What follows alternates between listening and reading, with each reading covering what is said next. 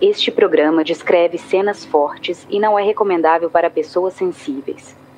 Todas as pessoas aqui citadas tiveram seus nomes retirados de documentos públicos, autos de processos e matérias que saíram na imprensa, respeitando as vontades daqueles que se recusaram em conceder entrevistas quando os contatamos. Caso algum dos citados sinta-se desconfortável e deseje um direito de resposta, favor enviar um e-mail para contato@projetohumanos.com.br. Eu sou Ivan Mizanzuki e este é o 35 episódio do Caso Evandro, a quarta temporada do Projeto Humanos. Se você não ouviu os episódios anteriores, pare, volte e ouça em sequência. Como já falei algumas vezes, sempre houve diferenças entre os relatos dos sete acusados após as prisões em Guaratuba, nos dias 1, 2 e 3 de julho de 1992.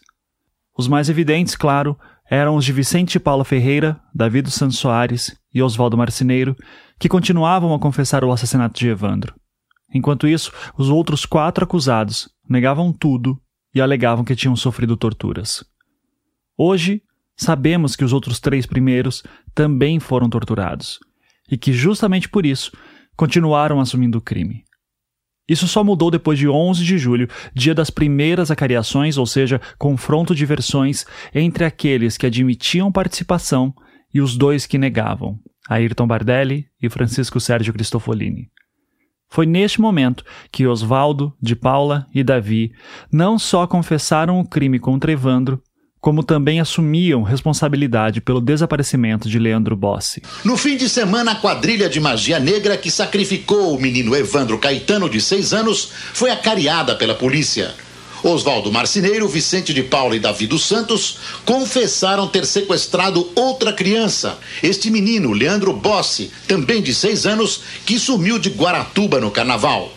Eles acusam a mulher do prefeito, Celina Abage, de ter encomendado o sequestro, pagando pelo serviço 2 mil dólares, cerca de 7 milhões de cruzeiros. Segundo os bruxos, o menino teria sido entregue a um grupo de estrangeiros para ser sacrificado fora do país. Segundo essa narrativa, em fevereiro daquele ano, Celina teria encomendado ao grupo de Oswaldo Marcineiro o sequestro de uma criança que seria vendida para uma mulher, abre aspas, loira, gorda e com sotaque de gringa. Fecha aspas. O grupo teria então sequestrado Leandro Bossi durante o show de Moraes Moreira e supostamente entregado a criança para essa loira gorda gringa no aeroporto de Guaratuba. Oswaldo e seus ajudantes teriam recebido cerca de 2 mil dólares pelo serviço. Participaram do rapto Oswaldo Marcineiro, Vicente de Paula, Davi Soares e Sérgio Cristofolini. Este trecho que vocês estão ouvindo é uma matéria da afiliada paranaense da Rede Globo e quem está falando é o delegado João Ricardo Kepes Noronha, que nesta época estava encarregado de finalizar o inquérito referente ao caso Evandro. Seriam os quatro elementos que receberam os dois mil dólares. Além desses elementos, quem foi é, quem deu cobertura ao rapto seria o Bardelli e quem acompanhou todo o trabalho seria a pessoa que encomendou essa criança, que seria a dona Celina Bage. Em 12 de julho, o delegado Luiz Carlos de Oliveira, responsável pelo caso Leandro Bossi, foi ao presídio do AU em Curitiba para falar com os presos. Afinal, eles traziam novas informações que lhe poderiam ser úteis. O delegado Luiz Carlos Oliveira e o promotor Antônio Cioff de Moura vieram hoje à prisão provisória do AU em Curitiba interrogar três dos envolvidos no caso Evandro: Oswaldo Marcineiro, Vicente de Paula e Davi Soares. Tanto o pai de santo quanto os auxiliares dele já haviam confessado que participaram do sequestro de Leandro Bossi em fevereiro, a mando da mulher do prefeito de Guaratuba. A polícia veio aqui para confirmar esses depoimentos. E antes mesmo do interrogatório, já havia anunciado que Oswaldo Marcineiro, Vicente de Paula e Davi Soares foram indiciados em inquérito. No interrogatório ocorreram algumas controvérsias e, segundo o nosso entendimento, meu e do, do promotor, no dia de amanhã, nós iremos voltar até o presídio para fazer uma cariação entre os elementos. Foi nesta ocasião que Oswaldo revelou ao investigador, em uma conversa particular, que teria sofrido tortura para confessar tudo, e que, na verdade, ele não tinha nada a ver com os casos de Evandro e Leandro.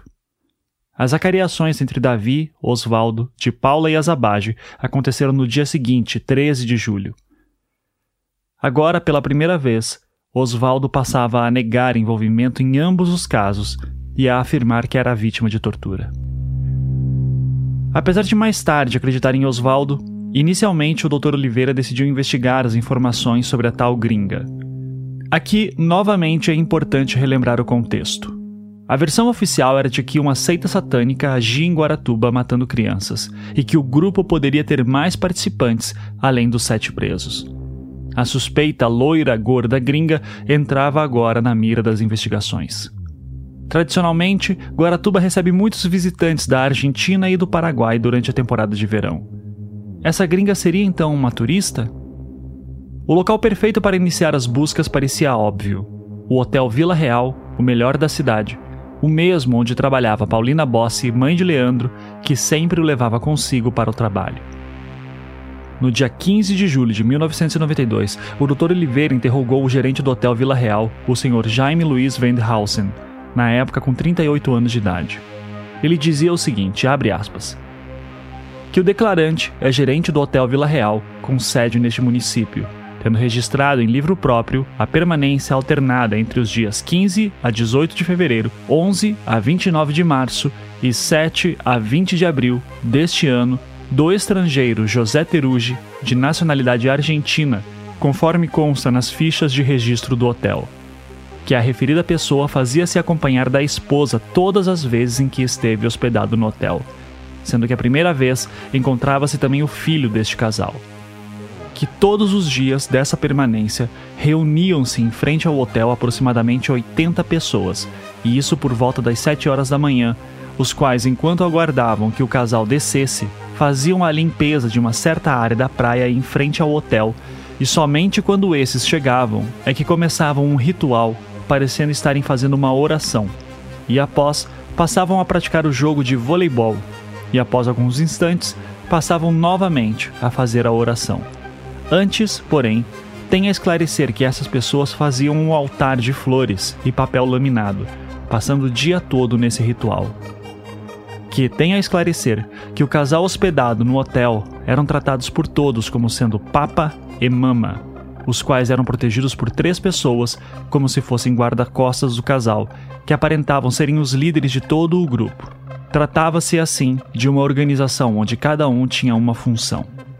Que as atitudes por eles praticadas estranhavam a todos que ali passavam, inclusive uma repórter que fazia uma matéria sobre a cidade de Guaratuba, conhecida por Linda, que, conversando com o declarante, indagou do que se tratava aquela seita religiosa, tendo o declarante respondido que não sabia, tendo esta repórter aguardado a chegada da referida mama, que soube tratar-se Valentina de Andrade, e que, ao ser indagada, disse que eram adoradores do diabo.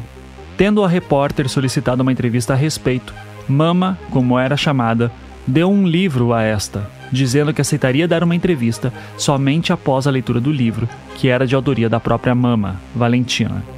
E, após alguns dias, recebeu um telefonema da repórter, Linda, a qual lhe disse que conseguiu ler somente duas páginas e não teve coragem de ler o resto do livro. Que esclarece ainda que um dos seguranças tratava-se de um elemento que uma hora era chamado de Salvador e outra Meluso. Que no último dia todos postavam-se de mãos dadas de frente para o mar, sendo que primeiramente entravam os homens na água, onde após terem a cintura encoberta pela água, tiravam o calção e acenavam com o mesmo. Após vestiam-se e retornavam para a areia, sendo então a vez das mulheres. Que a respeito de Leandro tem a dizer que no dia 15 de fevereiro, dia do desaparecimento do mesmo, este estivera no hotel por volta do meio-dia, que este fazia constantes visitas ao hotel e por ali permanecia em razão da mãe Paulina Rude Bossi ser funcionária do hotel. Que ainda relataram à repórter que a seita já era difundida tanto na Argentina como na Europa, e que no Brasil estavam iniciando, pois o povo brasileiro ainda não estava preparado para saber a respeito deles. Que o declarante perguntou a um dos integrantes do grupo o que faziam profissionalmente e de onde se originavam, tendo como resposta que eram comerciantes, advogados e que funcionavam na forma de um congresso, pois cada um era oriundo de uma província da Argentina. Que entre esses elementos também tinha um de nome Frederick Vassef, proprietário de uma caminhonete F1000, que também tinha a função de coordenador da seita referida. que a primeira vez faziam parte de um grupo de 80 pessoas, na segunda vez, 40 pessoas, esclarecendo-se ainda que a primeira vez, ou seja, 15 a 18 de fevereiro, permaneceu somente o casal Papa e Mama para conhecerem o balneário e conseguir colocação aos demais integrantes. Fecha aspas.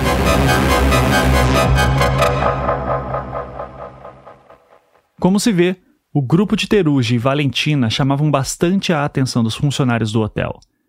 Quando conversei com o Dr. Oliveira, ele mesmo me falou que era comum na época moradores da cidade apontarem a presença de uns argentinos meio estranhos no Hotel Vila Real, no mesmo período em que Leandro sumiu, em 15 de fevereiro. Para tornar tudo ainda mais suspeito, essas pessoas também estavam em Guaratuba, perto da época que Evandro desapareceu. As informações sobre o grupo ainda não eram muito claras, mas o pouco que se sabia já ajudava a aumentar as narrativas sobre a tal seita satânica. Por essas e outras razões, em 15 de julho de 1992, a Polícia Civil cumpriu um mandado de busca e apreensão na casa de Valentina de Andrade, que ficava em Londrina, no norte do Paraná. De lá, os policiais retiraram uma série de materiais, entre eles fitas VHS, fitas cassete, cadernos, agendas, cartazes, desenhos, armas e munições. Como os áudios e vídeos levariam mais tempo para serem analisados, o que chamou a atenção dos investigadores em um primeiro momento foram os desenhos e alguns manuscritos. Entre eles, o que mais se destacava era o livro escrito por Valentina de Andrade, intitulado Deus, a Grande Farsa, publicado em 1985. Na capa, havia a estranha figura de um bebê com duas cabeças, trazendo um ar tétrico à obra.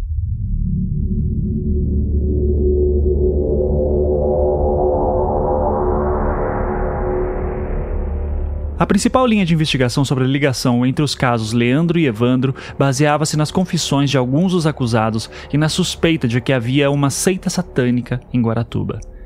Leandro poderia ter sido outra vítima dessa suposta seita e, quem sabe, o grupo de Oswaldo fosse apenas a ponta do iceberg. Neste contexto, o título do livro de Valentina por si só já funcionava como uma espécie de confirmação dessa hipótese. Afinal, se há algo que se esperaria de livros satânicos, seria a afirmação de que Deus é uma farsa. Essa impressão ficou ainda mais forte quando os investigadores olharam com atenção para os desenhos apreendidos na casa de Valentina. Neles era possível ver figuras demoníacas e outras que pareciam crianças sendo estranguladas ou até mutiladas. Em uma dessas imagens há um corpo humano desenhado de forma bem tosca, com um sorriso no rosto. No corpo, vê-se uma série de flechas apontando para órgãos internos além dos pontos que os marcam. Há ainda uma inscrição logo abaixo, escrita à mão, onde, segundo informações do inquérito de Leandro Bossi, lê-se, abre aspas, confirmação 27 de junho de 87, sábado, 9,40, mais ou menos. Fecha aspas. É difícil dizer exatamente como esses materiais foram obtidos pela Polícia Civil do Paraná. Pelos autos, sabe-se apenas que houve uma busca e apreensão na casa de Valentina no dia 15 de julho de 92 em Londrina. Mas matérias de imprensa da época também citavam que materiais da chamada Seita Luz foram encontrados na rodoviária da cidade com uma mulher que seria parte do grupo e caseira da residência. O nome dela era Elizabeth Weigert. Segundo matéria publicada na revista Veja de 29 de julho de 92, ela estava prestes a despachar para a Argentina uma mala com fitas de vídeo e outros materiais considerados suspeitos. A reportagem diz que a bagagem, abre aspas, continha um rifle, três pistolas e quatro camisolões de cores vistosas, com capuzes pontudos combinando, semelhantes aos usados pelos adoradores do diabo nos incontáveis filmes de terror classe B produzidos pelo cinema. A diferença é que isso tudo está acontecendo na vida real, em pleno estado do Paraná, horrorizado pela morte bárbara do menino Evandro Caetano, de 6 anos. Fecha aspas. No mesmo dia 15 de julho de 92, após ouvir o gerente do Hotel Vila Real, o Dr. Luiz Carlos de Oliveira requisitou para a juíza de Guaratuba a prisão temporária de quatro membros do grupo: Valentina de Andrade, seu marido argentino José Terugi, Meluso e Frederic Vassef. Dos quatro, a juíza só acatou o pedido contra Valentina e Meluso. Valentina não foi encontrada, pois estava na Argentina, e por isso passou a ser considerada foragida pela Polícia Civil do Paraná. Em matéria de TV da época, o delegado-geral da Polícia Civil, José Maria de Paula Correia, afirmava que até a Interpol havia sido acionada para ajudar nas buscas. O único detido foi Meluso, já no mesmo dia 16. Os detalhes da prisão não constam no inquérito de Leandro Bossi, mas informações da imprensa dão conta de que ele estava na casa de Valentina como caseiro. Se realmente foi isso que aconteceu, é bem possível que Meluso tenha sido preso enquanto os policiais realizavam a busca e apreensão na residência de Valentina. Em Curitiba, as investigações se concentram no sequestro de Leandro Bossi. No início da tarde, a polícia interrogou Antônio Meluso, preso em Londrina na casa do argentino José Terugi e da mulher dele, Valentina Andrade, líderes de uma seita desconhecida. Segundo o delegado Luiz Carlos de Oliveira, no depoimento, Antônio Meluso disse que conheceu José Terugi e Valentina Andrade em Buenos Aires quando eles fundaram a seita Lineamento Universal Superior há cinco anos e que ele está no Brasil em férias desde fevereiro. Antônio Meluso disse ainda que a seita só existe na Argentina. Apesar disso, cartas encontradas na casa do argentino comprovam que os adeptos são de vários países.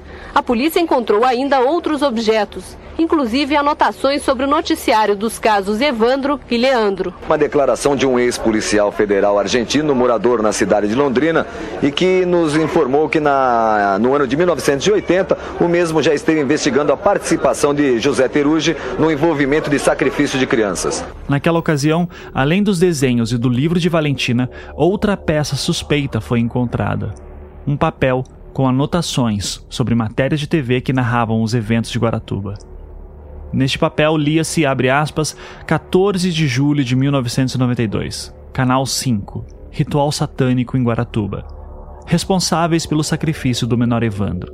Aldo Abage, prefeito, esposa Celina Abage, Oswaldo Marcineiro, bruxo. Investigação desaparecimento. Leandro Bossi, garoto desaparecido que seria levado ao exterior. Coincidência ou não, na mesma época, um grupo de argentinos ligados a uma seita religiosa esteve por várias vezes aqui em Guaratuba. Segundo testemunhas, eles realizavam rituais de adoração em frente ao mar, sempre das 7 horas da manhã às 7 horas da noite, coincidindo mais uma vez com o um número cabalístico que vem sendo relacionado desde o início à morte de Evandro Ramos Caetano, sacrificado no dia 7 por 7 pessoas às 7 horas da noite. 14 de julho de 92, Canal 3. No dia 15 de fevereiro, quando Leandro sumiu, um argentino, líder de uma seita desconhecida, hospedou-se com a mulher neste hotel em Guaratuba. Apareceu no vídeo a ficha do hotel preenchido com o nome. O casal voltou a hospedar-se outras vezes, inclusive no dia 7 de abril, quando morreu Evandro Caetano. O casal era reverenciado por dezenas de seguidores também argentinos. O gerente do hotel lembra que o grupo evitava o contato com outras pessoas e passava o dia todo na praia rezando. Também a seita desconhecida está na mira dessas investigações e, para isso, vai ser preciso a ajuda dos policiais do Paraguai, Uruguai e Argentina.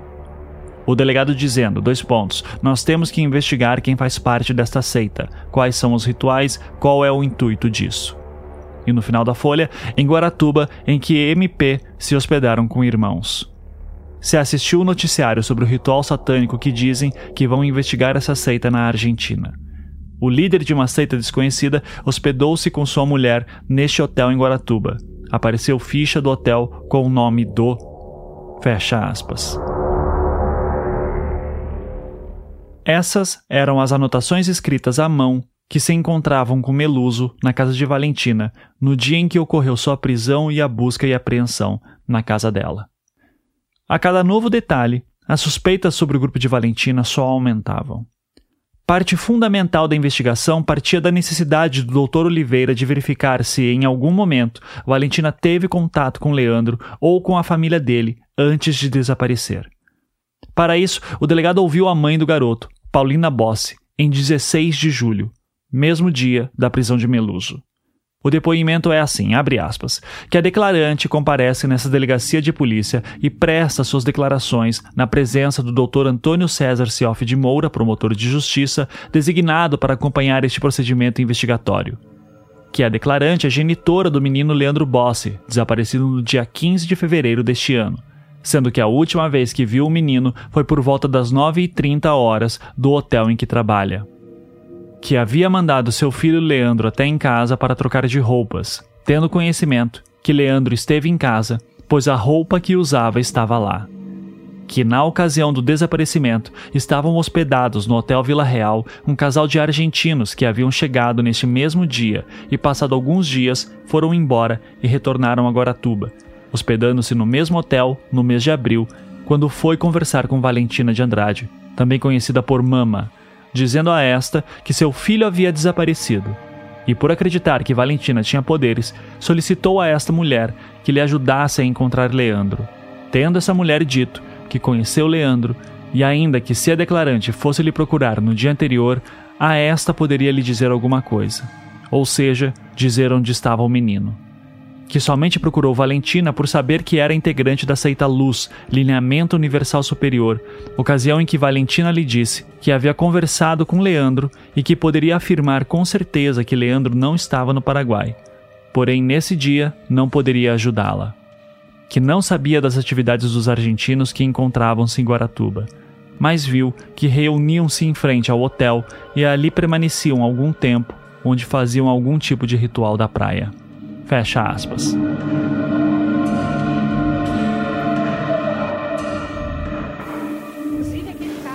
A equipe encarregada de investigar o desaparecimento do menino Leandro Bossi chegou hoje a Guaratuba.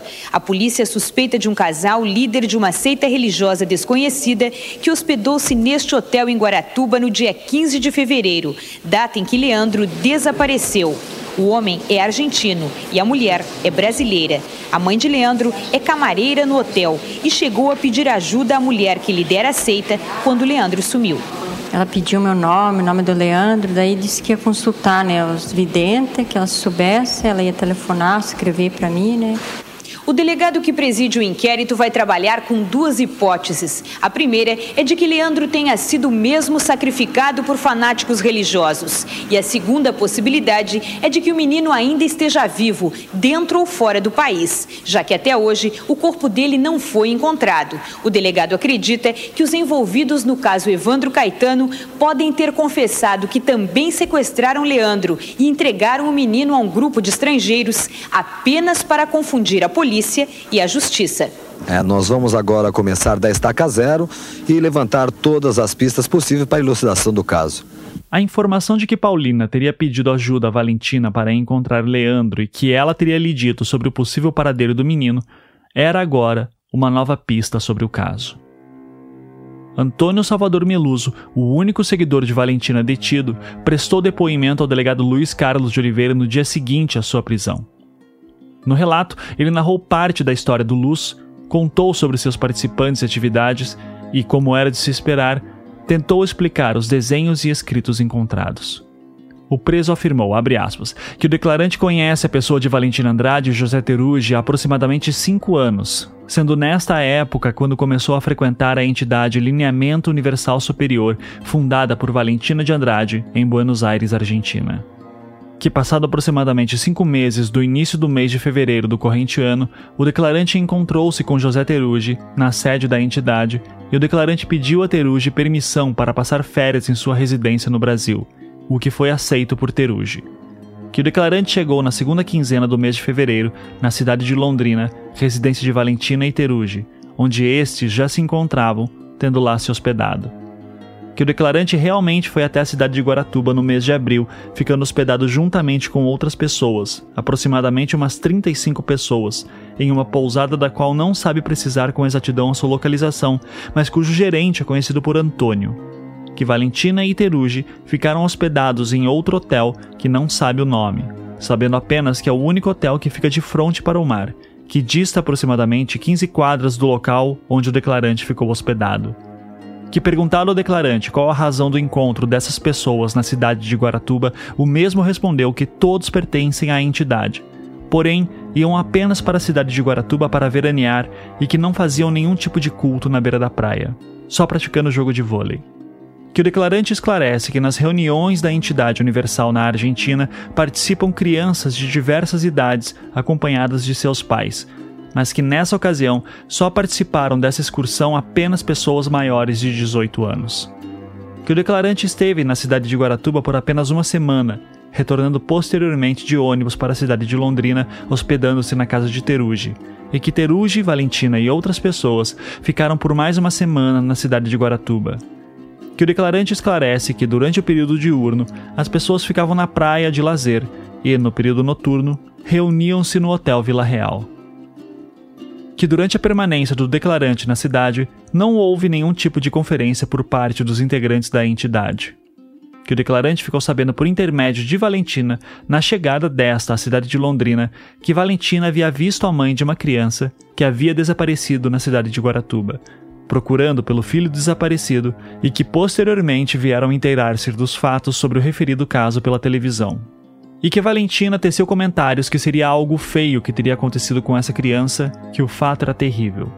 Que no dia 4 de julho de 92, Valentina e Teruji disseram ao declarante que iriam viajar para a cidade de Buenos Aires, na Argentina, e que se o declarante necessitasse de alguma coisa, procurasse pelos vizinhos, e que posteriormente, quando chegassem em Buenos Aires, ligariam para o declarante para saber se estava tudo bem que realmente no dia 14 de julho de 92, por volta das 12 horas, o declarante recebeu uma chamada telefônica de Teruji dizendo este que estava na cidade de Buenos Aires e perguntou ao declarante se estava tudo bem e se o mesmo precisava de algo, tendo o declarante confirmado que estava tudo bem e que não necessitava de nada. E Teruji disse ao declarante que retornaria dia 21 ou 22 de julho para sua casa na cidade de Londrina que, perguntado ao declarante se o mesmo fez algum comentário com Teruji sobre os fatos noticiados pela imprensa televisão, o declarante disse que nada foi comentado, sendo que o declarante só tomou conhecimento dos noticiários após a conversa com Teruji. Que o declarante não pode esclarecer nada a respeito dos impressos apreendidos na casa de Teruji e que tais explicações deveriam ser feitas por Valentina, mas que esclarece que esses desenhos possivelmente teriam sido enviados por pessoas integrantes da Unidade Universal para a capa do livro de autoria de Valentina, denominado Deus, a Grande Farsa. Que, perguntado ao declarante sobre um papel onde expõe-se diversas anotações sobre noticiários fornecidos pela televisão, o declarante esclarece que tais anotações foram-lhe repassadas por uma senhora conhecida pelo nome de Ana, moradora da cidade de Londrina, mas como disse anteriormente, Tais informações chegaram em suas mãos após o contato telefônico mantido com Teruji. Que o declarante não sabe mais nada sobre os fatos e quer declarar nesta oportunidade que é inocente e que nunca esteve preso em sua vida, sendo essa a primeira vez. Fecha aspas.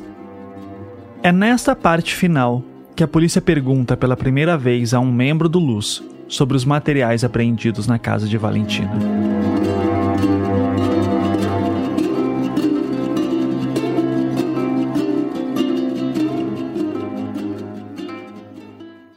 Este é um bom momento para explicar um pouco algumas das ideias contidas no livro Deus a Grande Farsa, de Valentina de Andrade.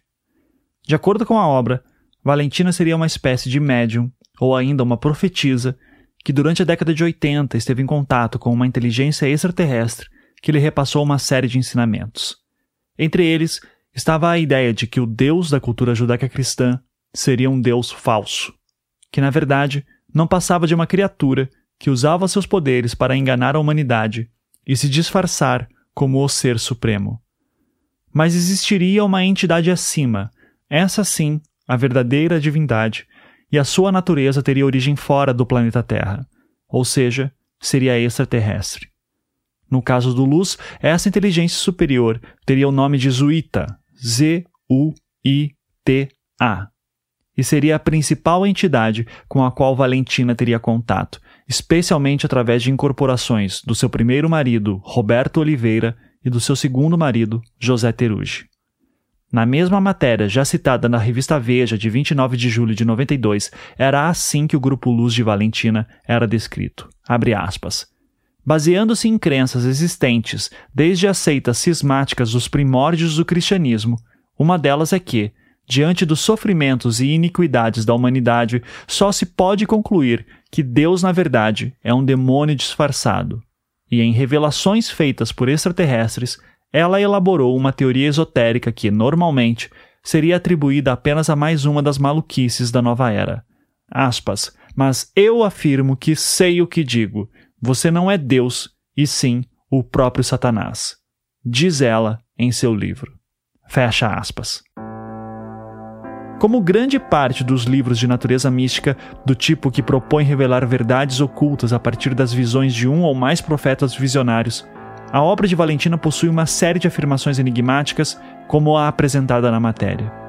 E considerando a suposta participação dela num caso macabro envolvendo crianças, outro trecho do livro também foi bastante difundido nos jornais.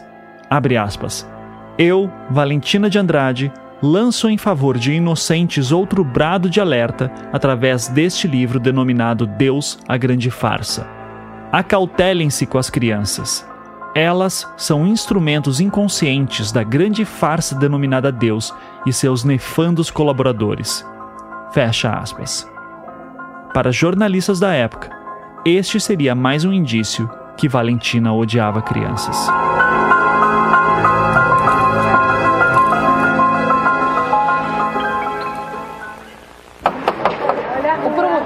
Antônio Sioff apresentou a denúncia hoje no Fórum de Guaratuba. Ah, Foram denunciadas sete pessoas, entre elas a mulher e a filha do prefeito de Guaratuba, Celina e Beatriz Abage.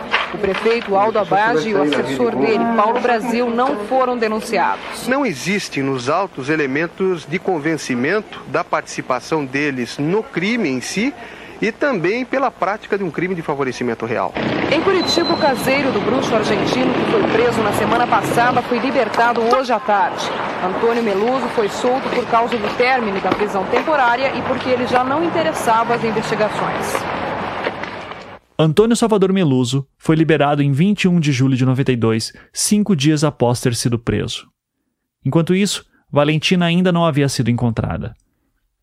Mesmo com um conjunto de indícios já bastante desfavorável a Valentina, nada causou tanto choque quanto um dos vídeos encontrados na casa dela. No dia 23 de julho de 92, o delegado-geral da Polícia Civil do Paraná, o Dr. José Maria de Paula Correia, convocava uma coletiva de imprensa para mostrar alguns trechos de uma das fitas VHS de Valentina. Nessa fita, via-se José Teruge sem camisa, com então 38 anos de idade, e um bigode encorpado. Abraçado a ele estava Valentina de Andrade, sua esposa, de 61 anos, usando um lenço na cabeça e o que parecia ser um maiô. O casal é filmado apenas dos ombros para cima, de lado, com o rosto de Teruge visível nos momentos em que ele se vira em direção à câmera. Já o rosto de Valentina raramente é visto, pois ela fica quase que de costas para a lente, a maior parte do tempo. Seus olhos não desgrudam de Teruge, que está incorporado pelo paizinho, uma das entidades com quem Valentina se comunicava. Valentina ri, levanta os braços, abraça-o novamente. Teruge faz caretas e fala de forma estranha. O diálogo é, em sua maior parte, incompreensível. Na gravação aparecem José Terugi e Valentina Andrade numa cerimônia de incorporação. Durante o diálogo, Valentina agradece todos os bens materiais dados a ela pelo argentino. A gravação teria se passado em Londrina, quatro dias antes do desaparecimento de Leandro em Guaratuba. O momento mais grave e assustador se passa quando Terugi faz um pedido macabro a Valentina. Matem, criancinha, me É, claro, ela desperta para a vida com toda a riqueza, com toda... Durante a coletiva de imprensa, a polícia chama a atenção dos jornalistas para uma parte específica em que Teruji incorporado estaria dizendo, abre aspas, mate a criancinha que eu te pedi. Matem, criancinha, solitaria. Ela é a riqueza energética.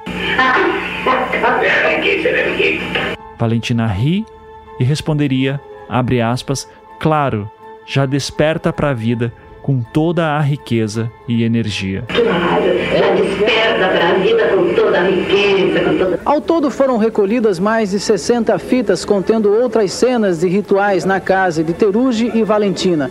Além das túnicas e das apostilas satânicas já encontradas pela polícia, esta fita se transformou no indício mais forte do envolvimento da seita no desaparecimento de Leandro Bossi. Por causa desta gravação, a prisão temporária de José Teruge já foi pedida pela polícia polícia. Surgiram indícios muito fortes que podem vincular a seita à luz. Quem está falando nessa matéria do SBT é o então delegado-geral da Polícia Civil, o Dr. José Maria de Paula Correia.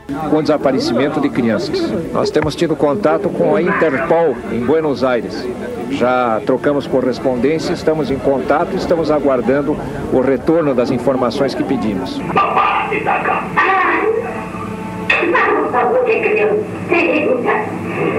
Nada em criancinha que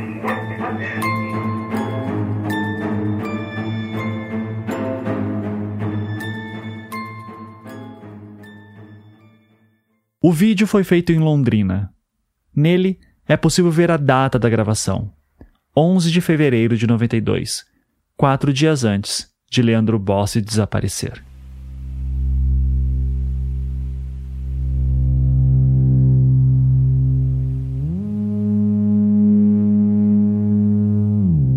O vídeo de Valentina e Teruji virou pauta no Brasil inteiro. Grandes revistas dedicaram longas matérias ao casal e à chamada Seita Luz. Uma delas, já citada aqui, foi a revista Veja, que chegou a comparar o grupo de Valentina com o caso de Charles Manson e seus seguidores nos Estados Unidos, ou ainda com o culto suicida de Jim Jones em 1978, nas Guianas. Na reportagem, os pais de uma seguidora de nome Mônica W afirmavam que a filha havia cortado relações com eles por causa da seita. Valentina, a mama, como era chamada por quem a acompanhava, seria a responsável por realizar uma espécie de lavagem cerebral nos seus discípulos, chamados por ela de filhos. Outra matéria, dessa vez a revista Manchete, escrita pelo jornalista José Louzeiro e publicada em 8 de agosto de 92, trazia em páginas duplas a foto de uma mulher nua deitada sobre um manto preto, segurando um crânio que tampava sua pubis. Dois homens de robes pretos e tochas ajoelhavam-se ao seu redor. A chamativa foto vinha acompanhada de título e descrição dignas da ilustração. Abre aspas. Satanismo, a multinacional do diabo.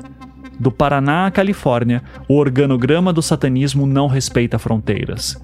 Em nome do diabo, leis, convenções, ética e bons sentimentos são neutralizados pela constituinte do inferno sacrifício, sexo, estupro, torturas, rituais medievais e performances sadomasoquistas são elementos comuns no grande teatro de Satã.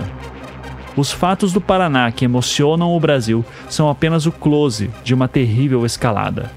Mais do que indícios, há claras evidências de que, dos porões do terceiro mundo ou dos bolsões medievais do primeiro, uma espécie de multinacional demoníaca estende filiais em todos os continentes do Drama do Paraná, o escritor e repórter José Louzeiro extrai fatos e interpretações inegáveis.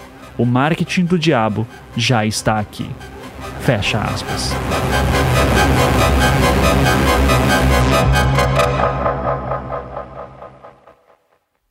Afirmar que essa matéria é sensacionalista não faria jus ao seu conteúdo. Em trechos memoráveis, a legenda de uma foto de Valentina e Teruji na praia é a seguinte, abre aspas, a praia como convém, Valentina de Andrade e José Teruji curtiam a vida e arquitetavam rituais. A conexão argentina esquentava suas ideias ao sol do Brasil. Fecha aspas. Em outros trechos cheios de adjetivos, a reportagem cita pessoas que juram terem visto os seguidores de Valentina pedindo sangue, Afirmava ainda que a líder da seita teria um filho, aspas, afeminado, que, aspas, beijava todos os homens do Luz na boca. Diz que, aspas, policiais se impressionaram com a quantidade de malas pesadas que levavam consigo na viagem para Guaratuba e sugere que Valentina e Teruji também traficavam órgãos humanos. A matéria não para por aí. Junto com uma foto em que Valentina aparece sorridente ao redor de outras pessoas também sorrindo, o texto afirmava que, abre aspas, sob aplausos, Valentina empolga os salões. A sacerdotisa de Satã exercitava o seu carisma no society. Segundo a polícia, os sacrifícios tinham um objetivo: a manutenção do status a preço de sangue. Fecha aspas. Em outra passagem, a reportagem dizia, sem citar qualquer fonte, que, abre aspas, funcionários do hotel Vila Real acompanhavam o comportamento da mulher com estranheza. Mas nem de longe podiam suspeitar de suas ligações com o bruxo Oswaldo Marcineiro e seus parceiros de feitiçarias. E encerra citando casos de uma criança morta e mutilada no estado de Goiás e outras três de São Luís do Maranhão, que foram encontrados com os braços amarrados e os testículos arrancados. Foram vítimas de bruxos ligados ao satanismo. Fecha aspas. O autor buscava claramente reforçar a tese implícita em toda a matéria, de que várias seitas satânicas agiam no Brasil, com o objetivo de sacrificar crianças.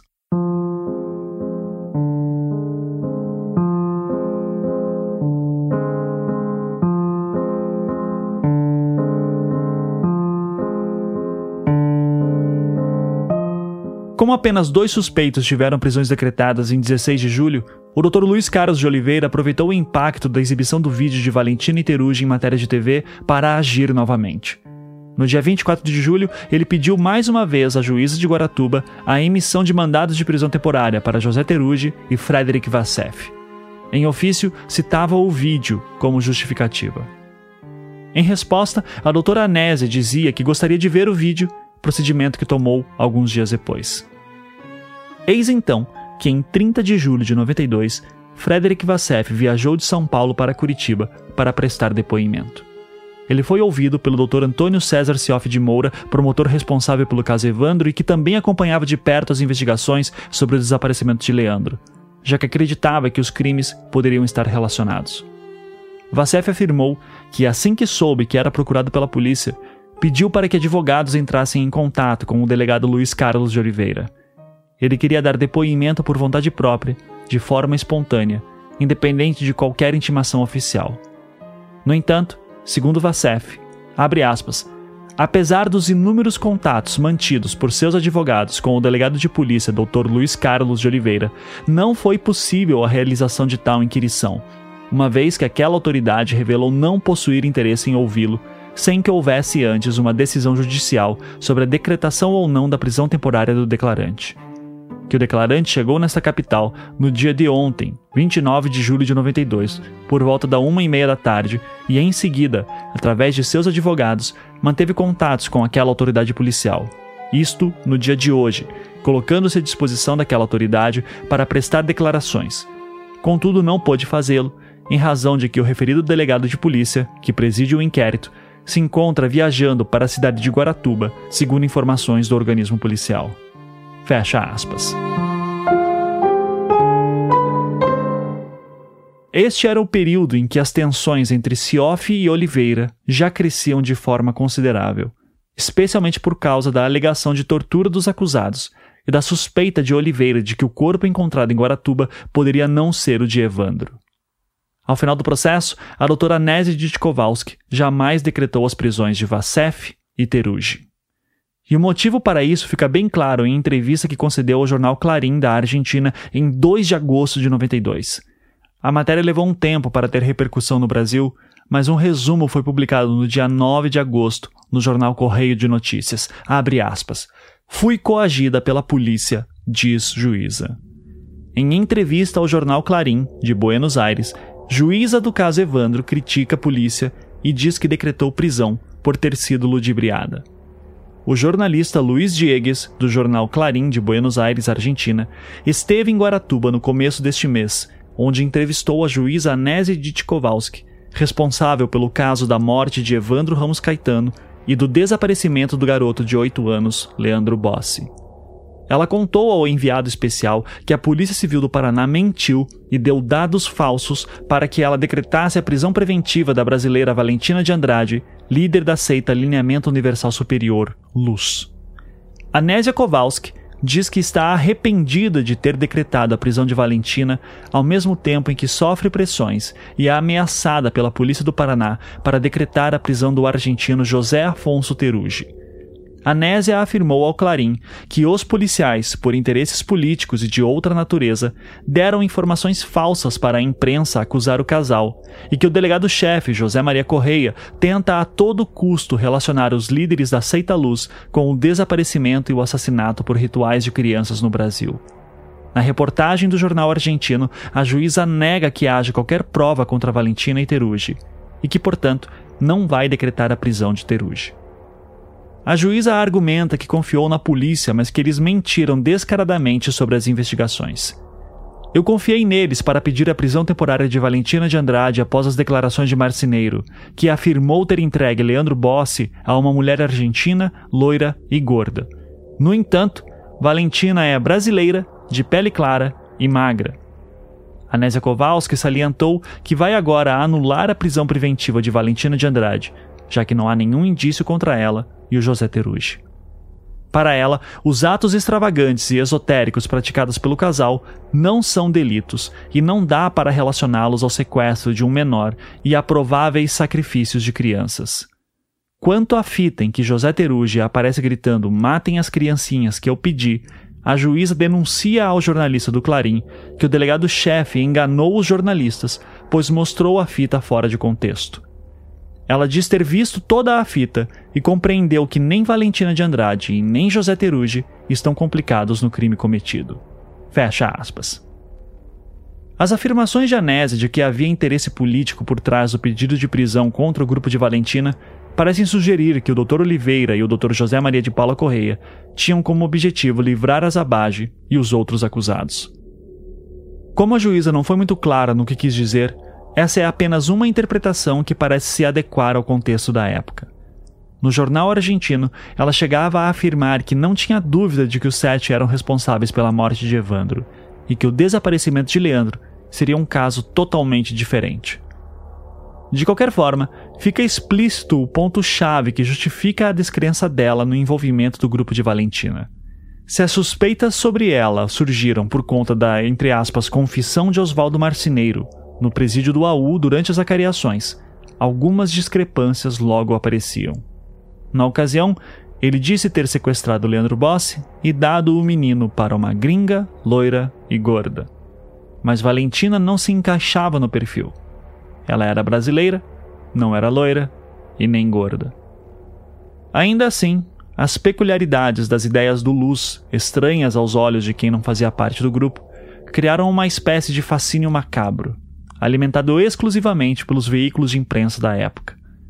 De certa forma, Valentina de Andrade parecia ser a materialização do velho estigma da bruxa, uma mulher mística, mais velha, com seguidores argentinos, considerados esquisitos.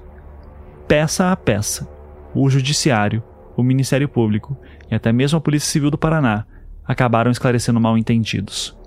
Mas talvez já fosse tarde demais.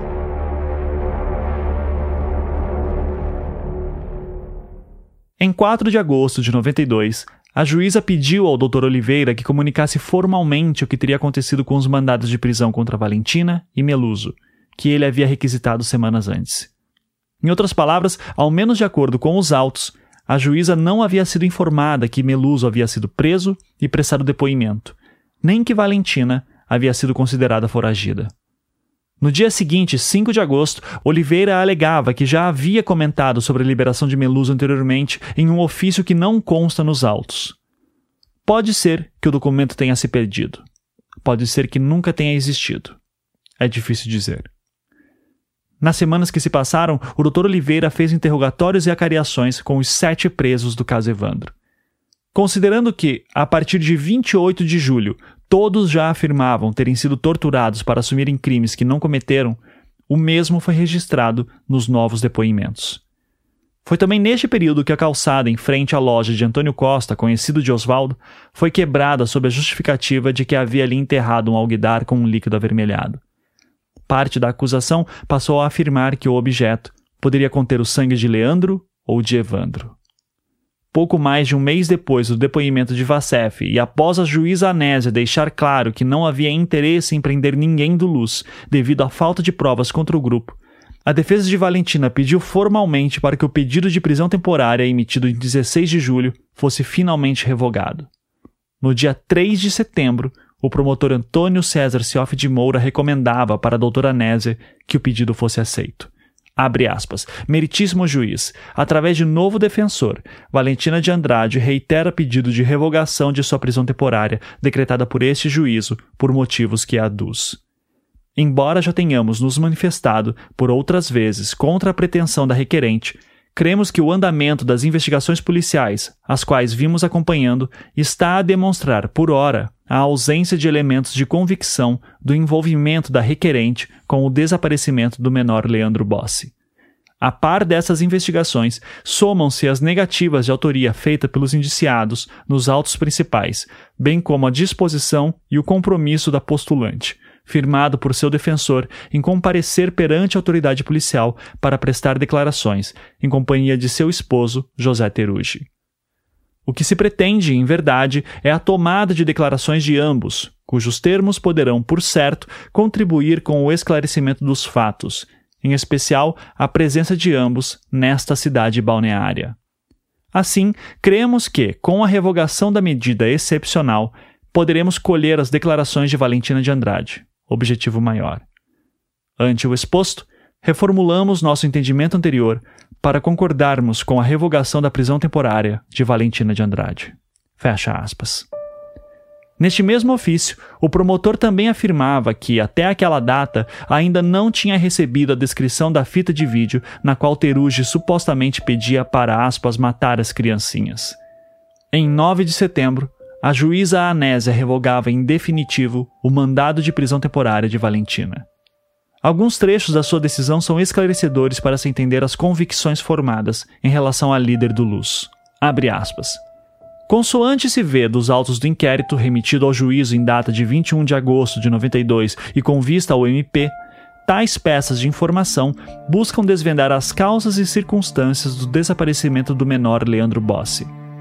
Segundo se vê dos autos em apenso, onde foi decretada a prisão temporária da requerente, o motivo alegado pela autoridade policial, o principal motivo, foi a estada desta na companhia de seu marido no Hotel Vila Real, por ocasião do desaparecimento do menor, reforçada, segundo aquela autoridade, pelas acariações feitas com os envolvidos em outro inquérito, hoje ação penal, em fase de inquirição das testemunhas de defesa, sem qualquer vinculação com o menor desaparecido.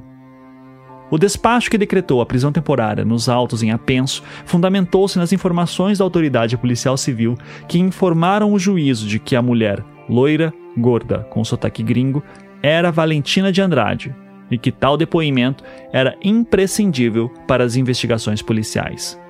Assim, assiste razão ao douto defensor da requerente de que as características físicas ali mencionadas não coincidem com a mesma.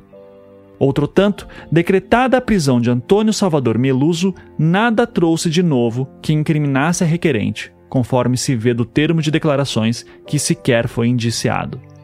Aliás, o inquérito referido se encontra autuado pela autoridade policial com a autoria a apurar. Hoje, decorridos mais de 45 dias do decreto de ambas as prisões, de 16 de julho de 92, não logrou a autoridade policial civil em descobrir sequer a razão e finalidade de eventual aspas, sequestro do menor Leandro Bossi. Verifica-se do inquérito referido que a autoridade policial, embora tenha apresentado à imprensa vários objetos apreendidos na residência da requerente, estranhamente, tais objetos não foram apreendidos legalmente nos autos. Portanto, o que foi divulgado pela imprensa, com exceção das fitas de vídeo e cassete, aquelas em poder da polícia técnica, não se coaduna com o que está nos autos que apuram o desaparecimento de Leandro. Ou seja, os atos policiais divulgados pela imprensa não foram trazidos materialmente ao judiciário. Na fundamentação que decretou a prisão este juízo, já concluída pela falta de consistência dos indícios deixando de decretar as demais prisões requeridas, ausência esta que permanece até a presente data, reforçada pela nova acariação feita pela autoridade policial em data de 19 de agosto de 92, onde, conforme menciona o Ministério Público, que acompanha as investigações, os então envolvidos e já presos negam a autoria. Fecha aspas.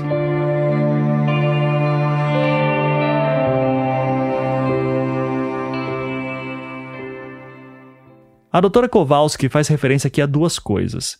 Primeiro, que nos últimos depoimentos prestados, os sete acusados negavam envolvimento tanto no caso Evandro como no caso Leandro. Como já expus repetidas vezes desde o final de julho, todos já alegavam que só confessaram os crimes por terem sido torturados. Eles não estavam mentindo, mas para o judiciário, esse era um caso que encontrava-se com a fase de inquérito já encerrada. As investigações poderiam avançar no caso de Leandro Bossi, mas as negativas dos sete acusados em depoimentos e acariações tornavam tal manobra inviável. Segundo, a juíza também dizia que, apesar de todo o alarde feito pela imprensa, nenhum dos materiais apreendidos na casa de Valentina em 15 de julho foram anexados ao inquérito de Leandro Bossi. Os desenhos que citei aqui, por exemplo, que circularam nos jornais da época, só foram juntados meses depois da operação. No início daquele mês de setembro, a juíza ainda não tinha visto os materiais diretamente. Por causa desses e outros motivos, as tensões entre o delegado Oliveira a juíza e o promotor Sioff atingiram um caminho sem volta. No mesmo dia em que Valentina teve a prisão revogada, o Dr. Sioff de Moura dizia à juíza de Guaratuba que o delegado Oliveira estaria sendo descuidado e que, entre outras coisas, teria deixado de, abre aspas, juntar aos autos farto material apreendido por sua congênere de Londrina, Paraná, na residência do casal Teruge, importante para a análise do feito, consoante publicamente noticiado pela imprensa escrita, falada e televisada. Fecha aspas. Além disso, Sioff também mencionava o fato de Vassef alegar não ter encontrado o Dr. Oliveira para prestar depoimento, anexando no ofício o relato que ouviu dele no final de julho. No dia 18 de setembro, a juíza Anésia informava que acolhia integralmente o parecer do Ministério Público sobre o Dr. Oliveira e pedia ao corregedor da Polícia Civil que um novo delegado fosse designado para Guaratuba. O pedido foi feito formalmente em 22 de setembro. No dia 24, em resposta à doutora Anésia e ao Dr. Sioff, o corregedor Wesley Domingos Cury, que eu não sei se era parente de Aníbal Cury, fica aqui a dúvida, mencionava a gravidade do caso Leandro Bossi, que teve até repercussão internacional e concluiu que o Dr. Oliveira fazia seu trabalho de acordo com as normas legais. Em outras palavras, o corregedor não tomaria nenhuma medida para mudar o delegado do caso. Até que, no dia 28 de setembro, por iniciativa própria, o Dr. Luiz Carlos de Oliveira pedia para ser desligado da investigação sobre o desaparecimento de Leandro. Entre outras coisas, ele alegava que o Ministério Público ocultava informações e distorcia fatos, o que dificultava o andamento das investigações. Quem então ocupou seu lugar foi o delegado João Ricardo Kepes Noronha, o mesmo responsável por encerrar o inquérito do caso Evandro após as prisões do Grupo Águia em julho de 92.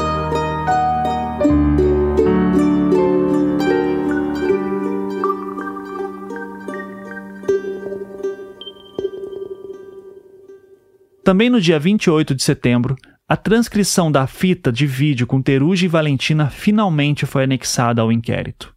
Segundo o depoimento, o pedido de análise foi requerido no dia 28 de agosto ao Instituto de Criminalística.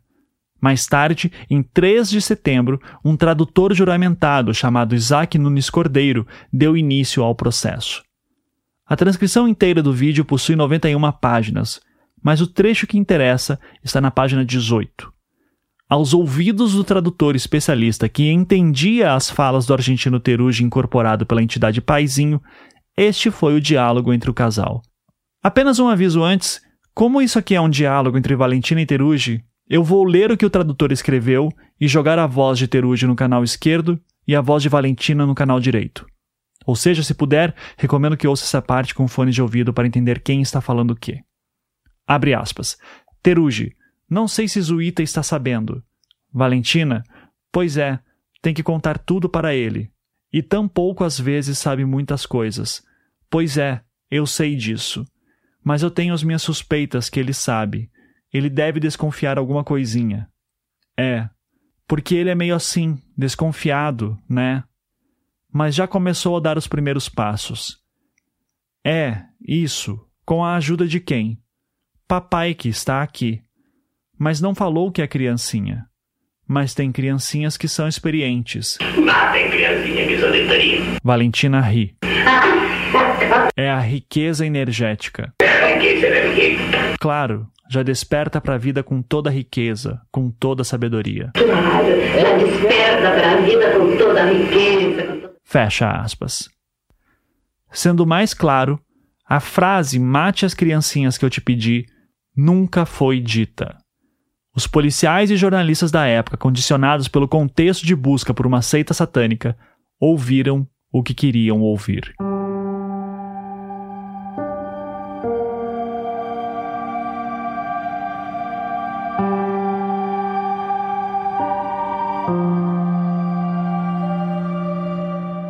No dia 5 de outubro, o Dr. Noronha finalmente anexava ao inquérito os desenhos apreendidos na casa de Valentina.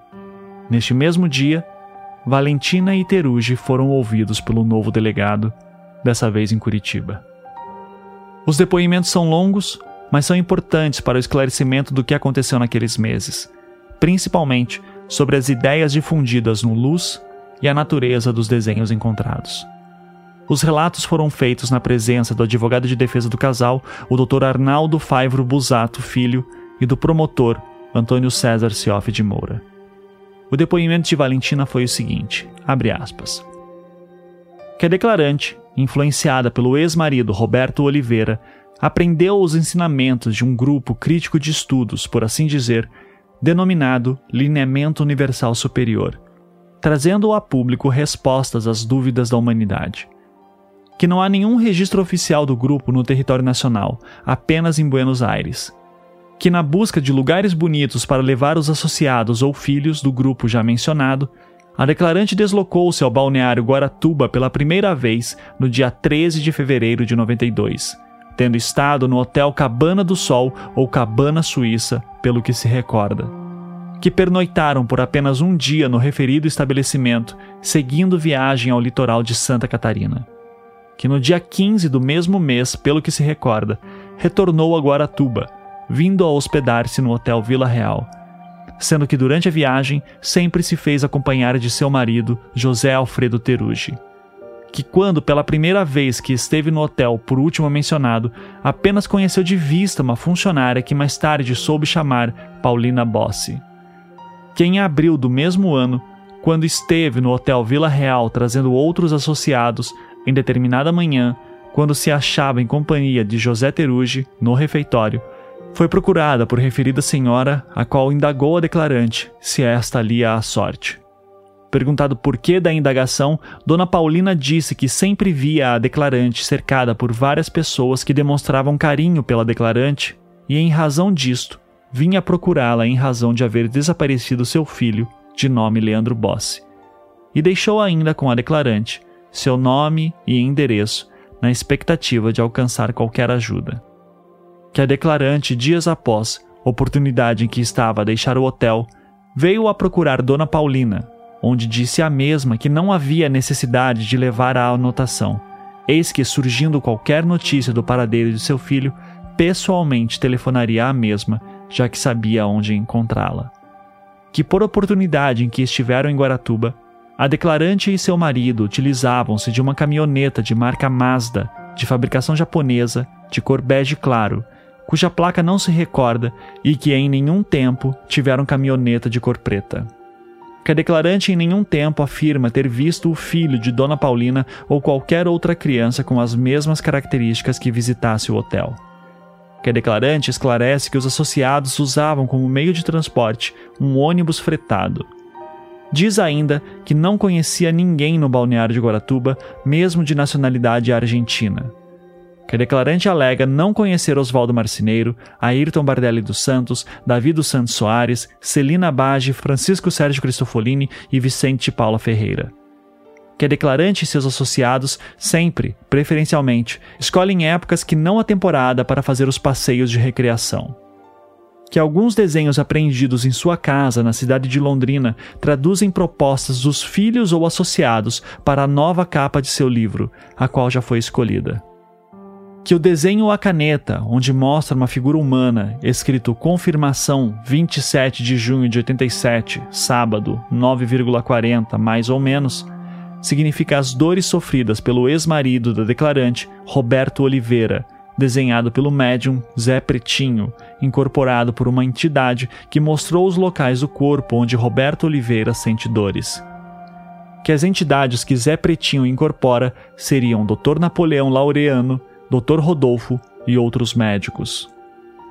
Que o Zé Pretinho mora na cidade de Presidente Prudente, na rua Álvares Machado, porém, o centro espírita fica situado em outro endereço que não se recorda que a declarante informa que trabalhou neste centro espírita como auxiliar, assistindo às sessões de tentativa de cura e escrevendo as receitas.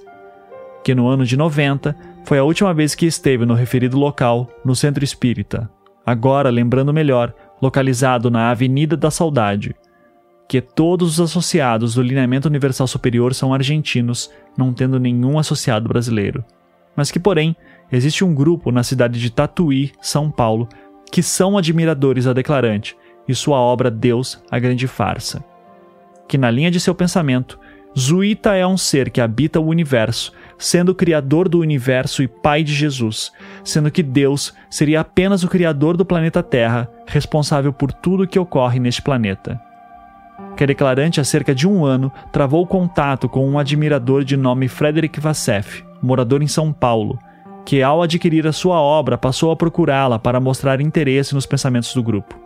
Que Frederick esteve na casa da declarante em Londrina, bem como acompanhou a mesma, digo, a convite da declarante foi à Argentina juntamente com os filhos, na busca de conhecer mais acerca do lineamento que o mesmo Frederick esteve em março ou abril no balneário de Guaratuba, tendo permanecido junto com os filhos na mesma época que a declarante lá se fazia presente. Que em nenhum tempo Frederick deu qualquer contribuição para a associação, bem como não estava encarregado de trabalhar ou divulgar o pensamento do grupo. Que em nenhum tempo a Associação Lineamento Universal Superior ou seus dirigentes receberam qualquer importância ou bem a qualquer título no território nacional. Que a associação, em tempo, nunca teve qualquer envolvimento com a polícia ou a justiça argentina, bem como no que diz respeito à declarante e seu esposo. Que a declarante não conhece e nunca ouviu falar de Ubaldo Domingo Miguel Nunes, que seria ex-policial federal da Argentina e que reside em Londrina. Que a declarante nega ter qualquer participação no desaparecimento de Leandro Bossi, bem como desconhece as circunstâncias de tal fato.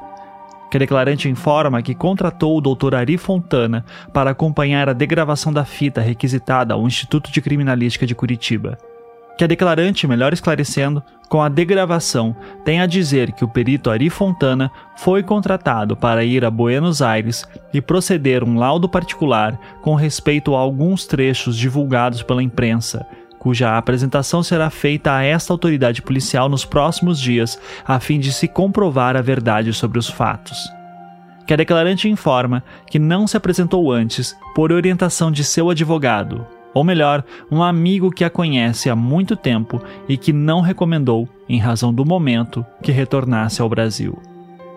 Que de 87 para cá, José Terugi tem incorporado entidades às quais a declarante chama de pai, para trazerem ensinamentos. Que nos períodos em que estiveram em Guaratuba, a declarante e seus filhos jamais fizeram quaisquer oferendas na praia ou em qualquer outro lugar. Apenas seus filhos depositavam flores fazendo desenhos com estas na areia da praia para simbolizar o amor que tem pela declarante. Que quando esteve hospedada pela primeira vez no Hotel Vila Real em Guaratuba, lembra a declarante que houve um show de um cantor que lhe disseram ser Moraes Moreira. Que a declarante inclusive viu este cantor no hotel e que o mesmo tinha cabelos compridos que as entidades incorporadas por seu marido Teruji não são espíritas, mas sim do universo, as quais não possuem nomes. Que, entretanto, sabe que são algumas entidades, já que, ao incorporá-las, Teruge altera o tom de voz, umas mais fortes e grossas, outras mais finas. Que essas entidades enviam sinais a Teruge quando pretendem incorporar, e então Teruge e a declarante se dirigem a um quarto qualquer, onde instalam um gravador e uma câmara de vídeo, esta nem sempre, para documentarem tal fato sempre com a intenção de não perderem todo o teor da conversa. Que, eventualmente, quando seus filhos pedem, a declarante exibe o filme e a gravação nas reuniões da associação. Que a associação não tem reuniões no Brasil. Que as roupas apreendidas na rodoviária de Londrina pela polícia foram confeccionadas no ano de 1984 estas roupas foram enviadas para a casa da declarante, em Londrina, vindas de Buenos Aires, através de uma pessoa que havia ficado encarregada de cuidar de sua casa naquele país que, com a divulgação do suposto envolvimento da declarante e seu marido com rituais de magia negra, a pessoa de Elizabeth Weigert, que morava com a declarante em Londrina, por vontade própria e não a pedido ou mando da declarante, resolveu depositar as roupas no guarda-volumes da rodoviária municipal de Londrina. Que uma dessas roupas foi utilizada em uma dança feita pela declarante na cidade de Londrina por uma de suas filhas, que deveria simbolizar as trevas. Que as armas apreendidas na mesma oportunidade, bem como a câmera de vídeo, são de propriedade de José Terugi. Não sabe declinar se tem registro ou não. Fecha aspas.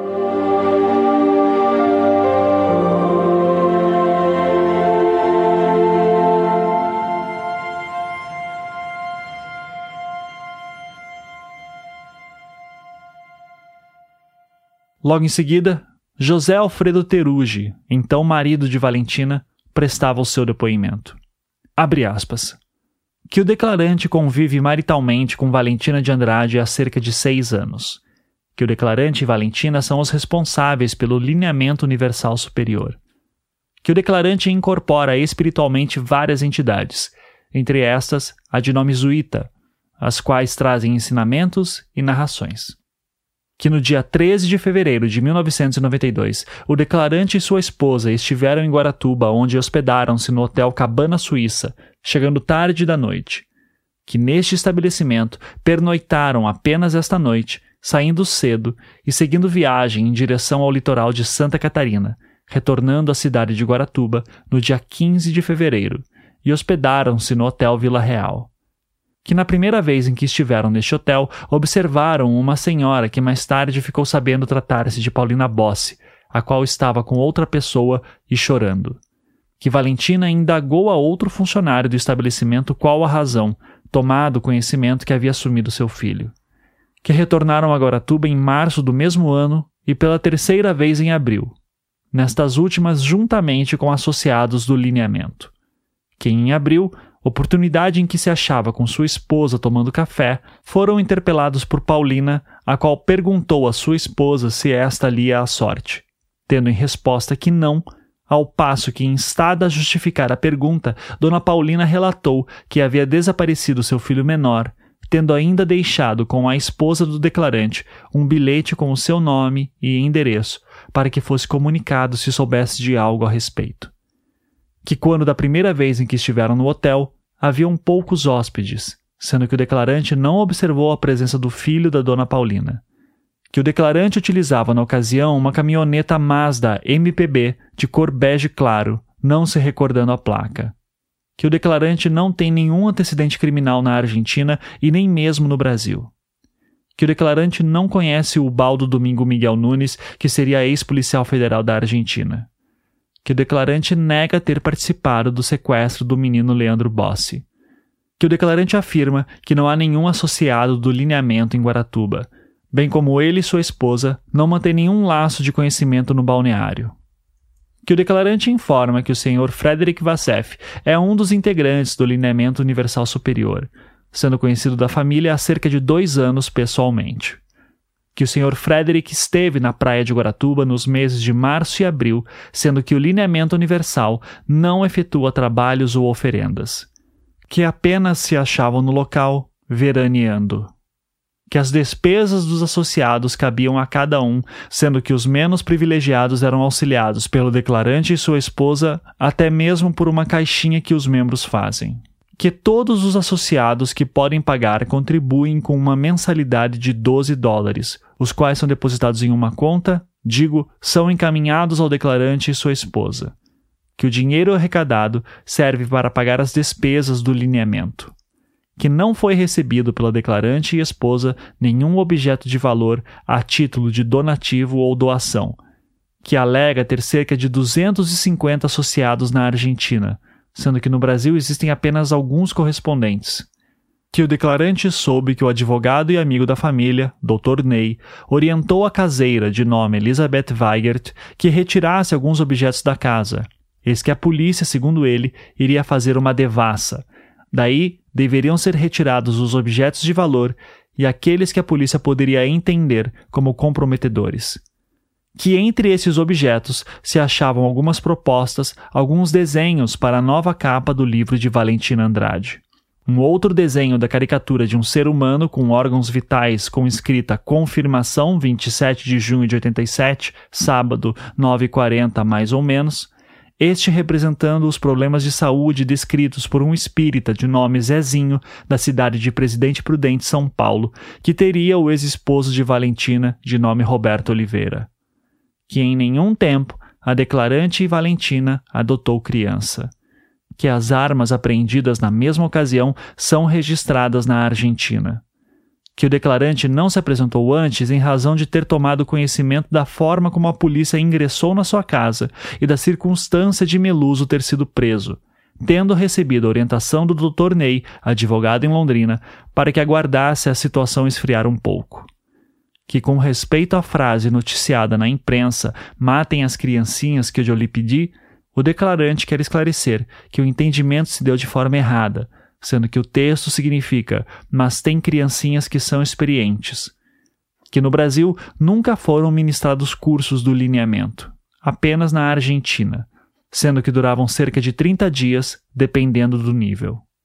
Que a fonte de renda do declarante advém de uma empresa gráfica que tem em Buenos Aires, bem como de uma fazenda que tem em Loberia, onde cultiva cereais. Que o presidente do Lineamento Universal Superior é o Sr. Carlos Calvo, médico veterinário residente em Berazategui, província de Buenos Aires. Que o declarante não conhece as pessoas de Oswaldo Marcineiro, Vicente de Paula Ferreira, Davi dos Santos Soares, Francisco Sérgio Cristofolini, Celina Abage, Beatriz Abage e Ayrton Bardelli. Que o declarante nunca esteve na feira de artesanato em Guaratuba. Fecha aspas.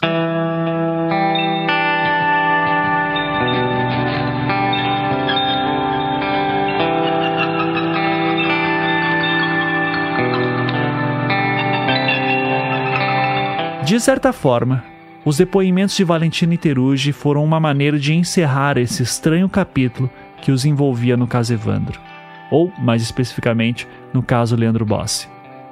E para dar um ponto final a essa história, em 14 de outubro de 92, Frederick Vassef foi finalmente ouvido.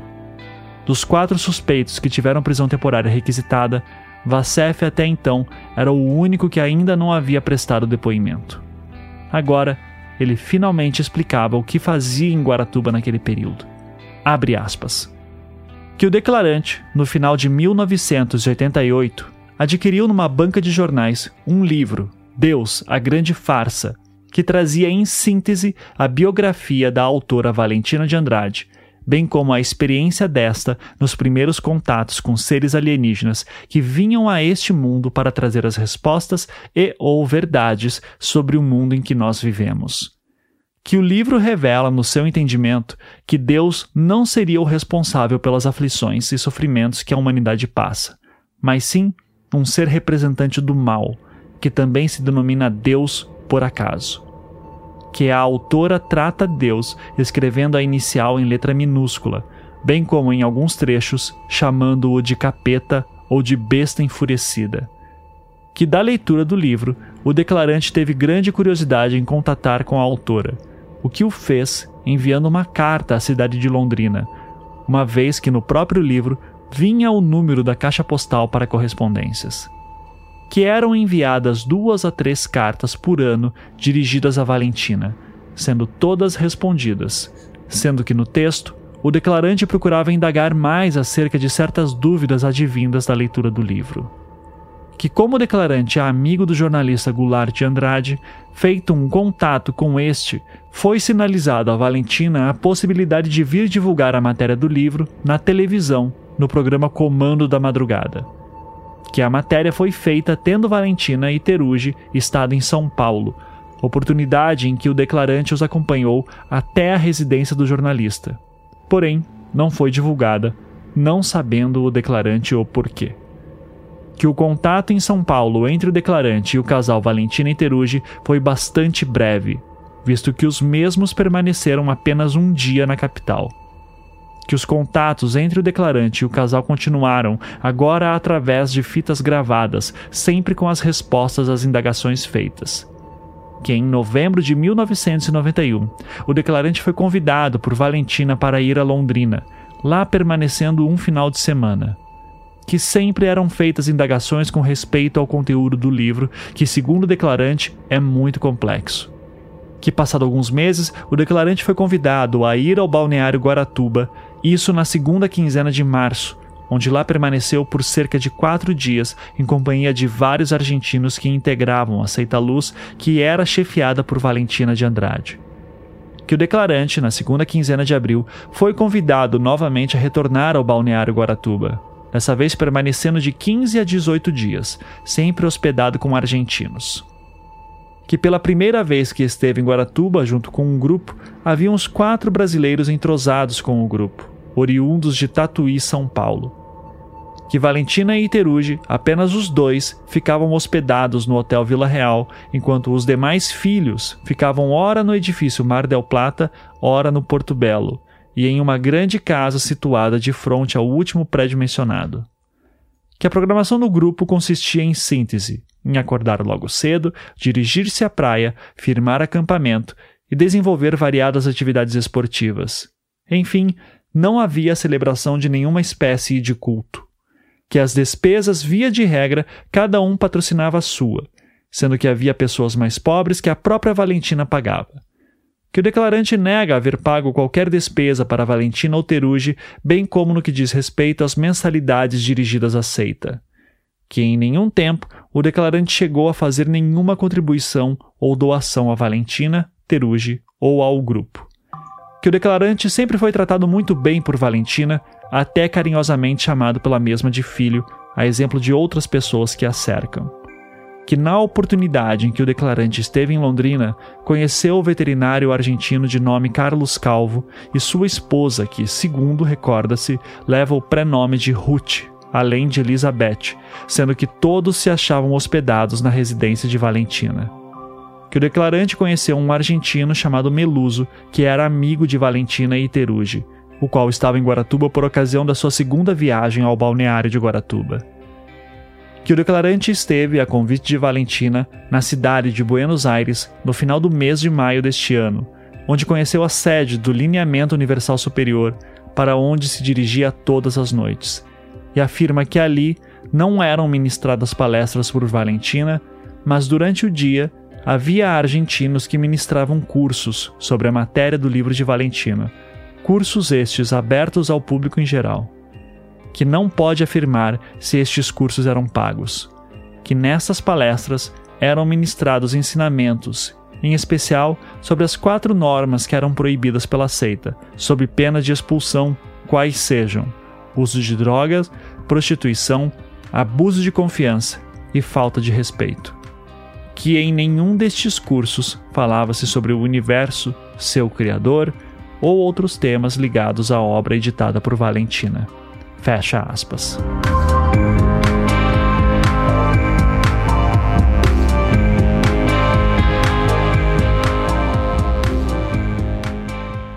Por mais incomuns que fossem, os ideais expostos por Valentina que atraíram Vassef não eram exatamente novidade na história das religiões ocidentais. A ideia de um falso Deus já encontra-se presente em linhas espirituais e místicas que datam pelo menos desde o Império Romano e o início do cristianismo. Algumas linhas dos chamados gnósticos cristãos dos séculos 3 e 4, por exemplo, fortemente influenciados por ideias neoplatônicas, possuíam concepções muito similares nesse sentido. Alguns deles acreditavam que a realidade seria uma coisa falsa, construída por um ser maléfico chamado de demiurgo. Não à toa, gnoses em grego significa conhecimento.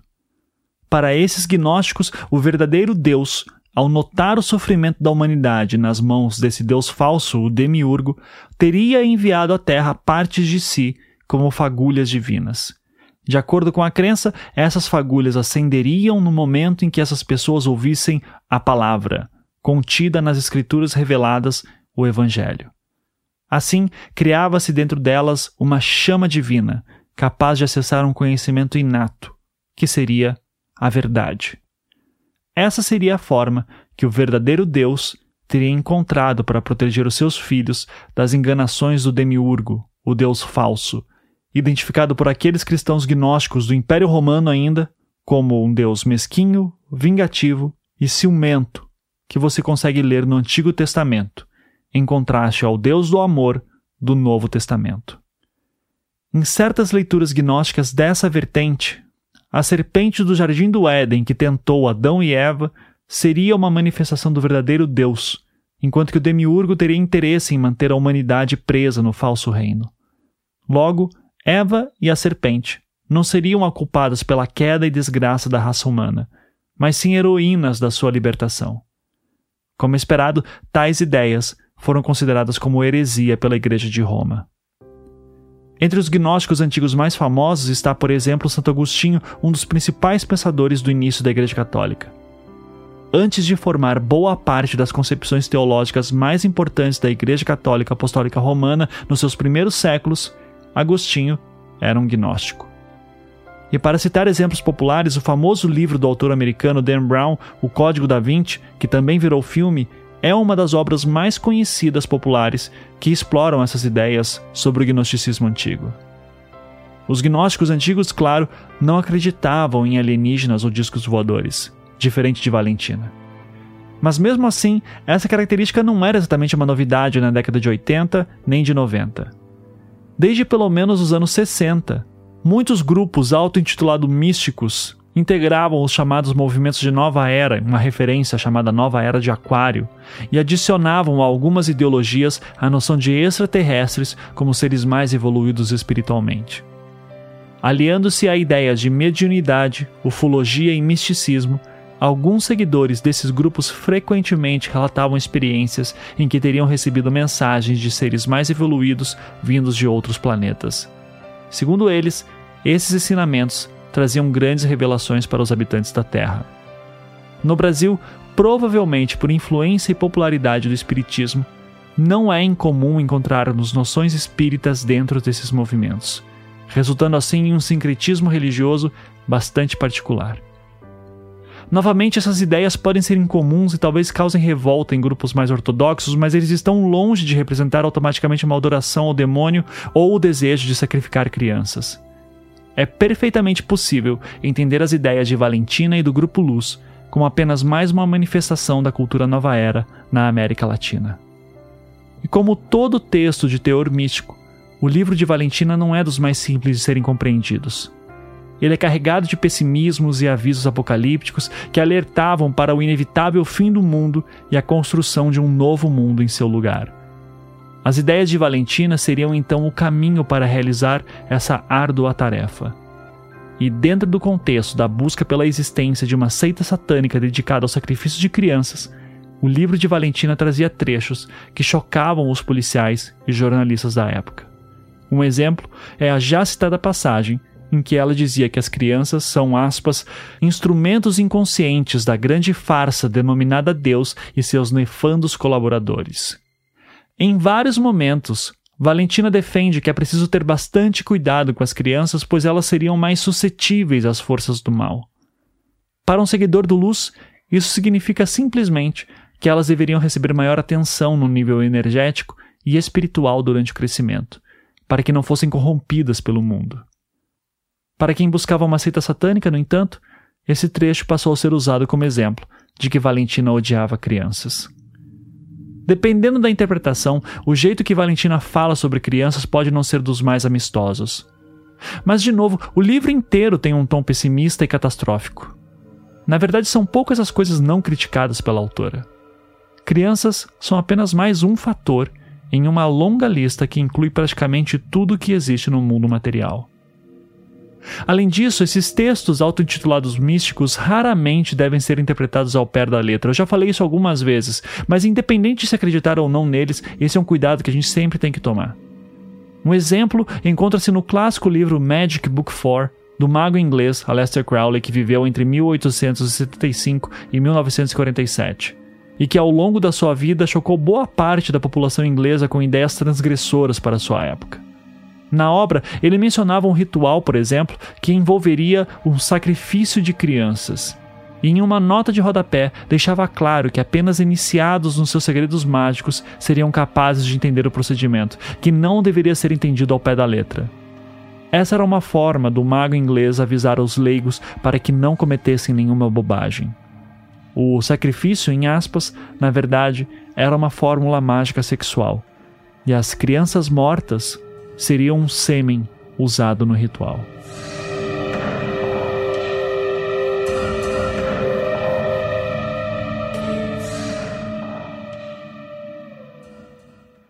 Se o teor do livro de Valentina já parecia chocante, os desenhos encontrados na casa dela certamente não ajudavam.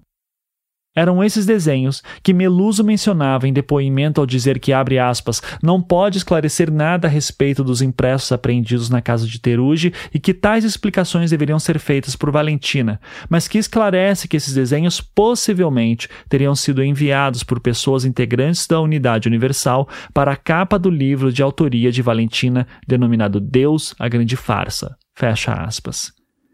Este detalhe foi confirmado tanto por Valentina quanto por Teruge em relatos posteriores. As ilustrações traziam imagens que pareciam demônios. Para o Luz, os desenhos eram representações do falso Deus que precisava ser desmascarado. Para outros, eles serviam como prova de que o grupo era composto por adoradores do diabo. Durante todo o período em que os membros do Luz foram considerados suspeitos, a polícia e o Ministério Público nunca conseguiram obter qualquer indício de autoria ou prova convincente contra eles. E aqui não faltava disposição das autoridades. Analisando agora tudo isso com o devido afastamento e frieza que os anos nos permitem, é seguro dizer que a suspeita em cima do grupo de Valentina teve como motivo um misto de precipitação dos policiais, paranoias, preconceito e o sensacionalismo da imprensa. E nesse sentido, é curioso notar como o promotor e a juíza de Guaratuba foram muito mais sóbrios do que no caso Evandro. Se tivessem tido a mesma dose de ceticismo e rigor técnico, muitas vidas teriam sido poupadas. Hoje em dia, até mesmo o próprio delegado Luiz Carlos de Oliveira, que pediu as prisões, admite que errou na condução do caso e até já pediu desculpas publicamente a Valentina e seus parceiros. E vale sempre lembrar tudo isso partiu das supostas confissões em acariações no presídio do AU no dia 11 de julho de 92, feitas especialmente por Vicente de Paula Ferreira, Davi dos Santos Soares e Oswaldo Marcineiro. Hoje podemos dizer sem qualquer receio que aquelas declarações foram feitas sob tortura, na tentativa de que os acusados assumissem a autoria de outros casos de crianças desaparecidas que assolavam o Paraná. Ou seja, a suspeita contra Valentina já começou com informações falsas.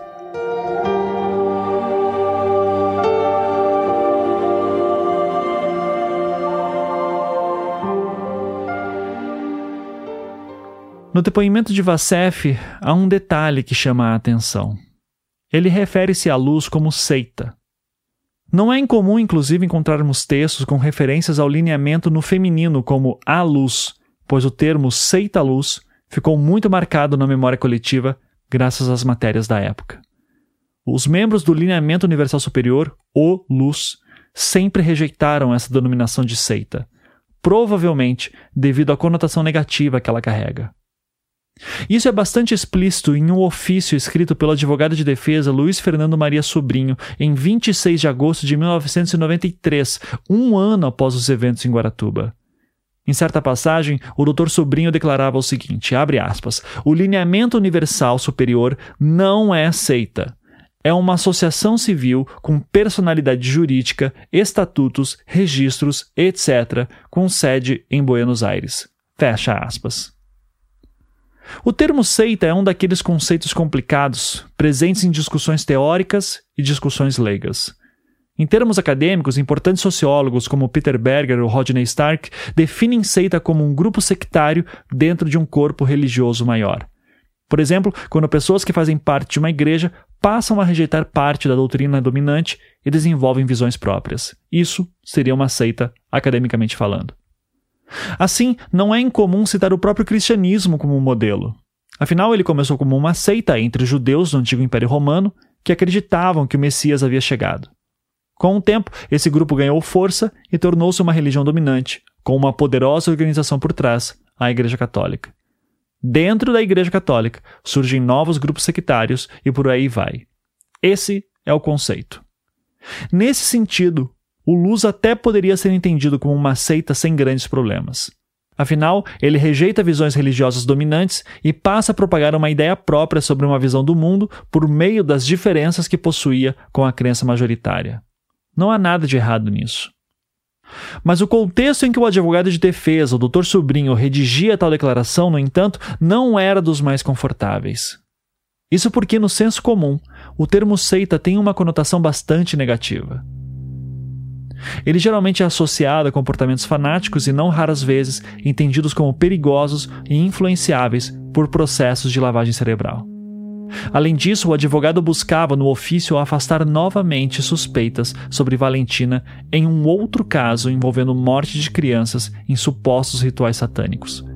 Mas desta vez, a acusação vinha da cidade de Altamira, no estado do Pará, região norte do país. O caso dos emasculados de Altamira renderia um podcast à parte, tão longo e complexo quanto este. Mas por enquanto, eu estou apenas no início das minhas pesquisas sobre ele. Eu já informei isso publicamente, mas eu repito aqui, caso você não saiba. A história dos emasculados de Altamira será o tema da minha quinta temporada do Projeto Humanos. E por consequência, claro, também será a história de Valentina Andrade. Ou, pelo menos, parte dela. Mas para fins de encerramento deste episódio, eu forneço um resumo do que eu levantei até agora.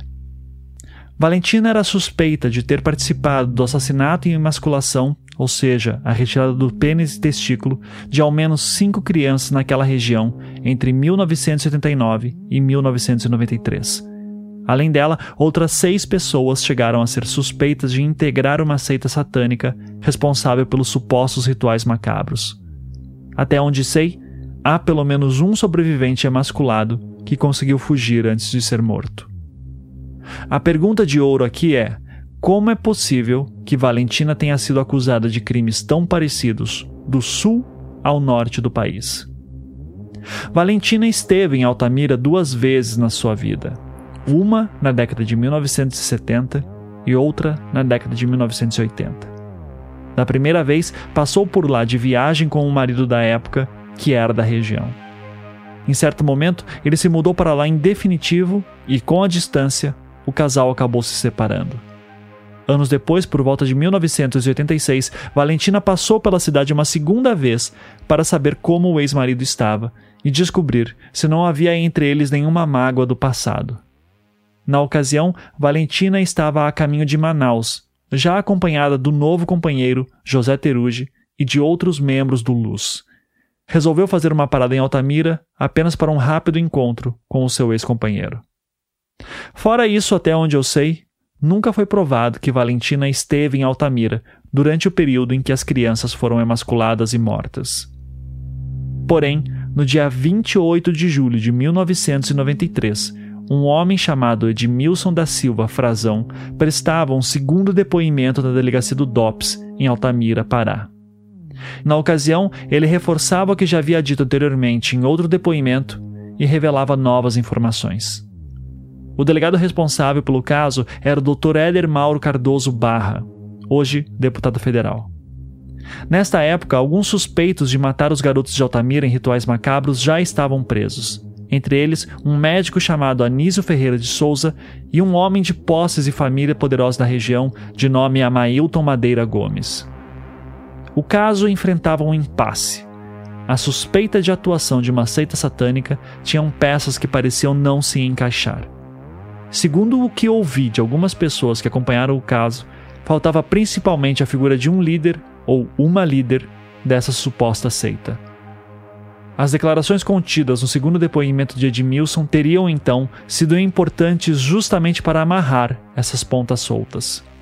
O que ele disse foi o seguinte: aspas, que o declarante ratifica todo o teor de seu depoimento prestado nos presentes autos, esclarecendo ainda que já viu o Dr. Anísio conversando em uma lanchonete, isto no ano de 1991, inclusive bebendo cerveja com a Mailton, e que referida lanchonete fica na beira do cais.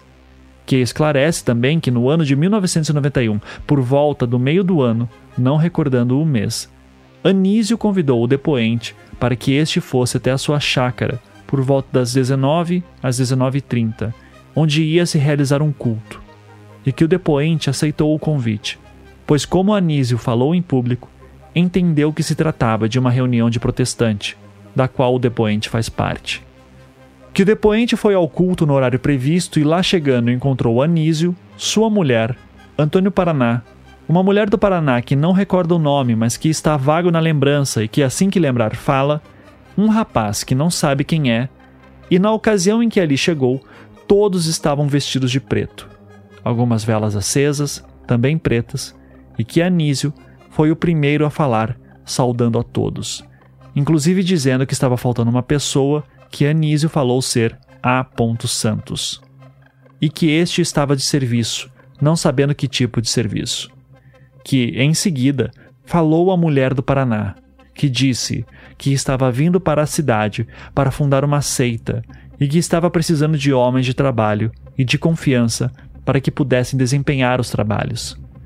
Que o depoente pôde perceber que todos ali estavam vestidos com roupões cor preta e de mangas compridas, e que foi então que Anísio, com a palavra novamente, louvou os deuses das trevas, o que finalmente causou pânico ao depoente, que pediu licença para verter água e fugiu, não mais retornando àquele local. Que neste momento lhe é mostrada a foto de revista Veja, constante na reportagem da referida revista, constante as páginas 74 a 76, onde na foto consta algumas pessoas e no destaque uma mulher. Que o declarante afirma, neste momento, que a mulher em destaque na foto da revista é a mesma que diz ser do Paraná e que estava na casa de Anísio, e que vendo agora, realmente pelo nome lhe chamavam de Valentina mas que o declarante não sabe dizer seu sobrenome, e que todos esses fatos acima ocorreram na chácara de Anísio, que fica a cerca de 2 quilômetros distante desta cidade. Fecha aspas.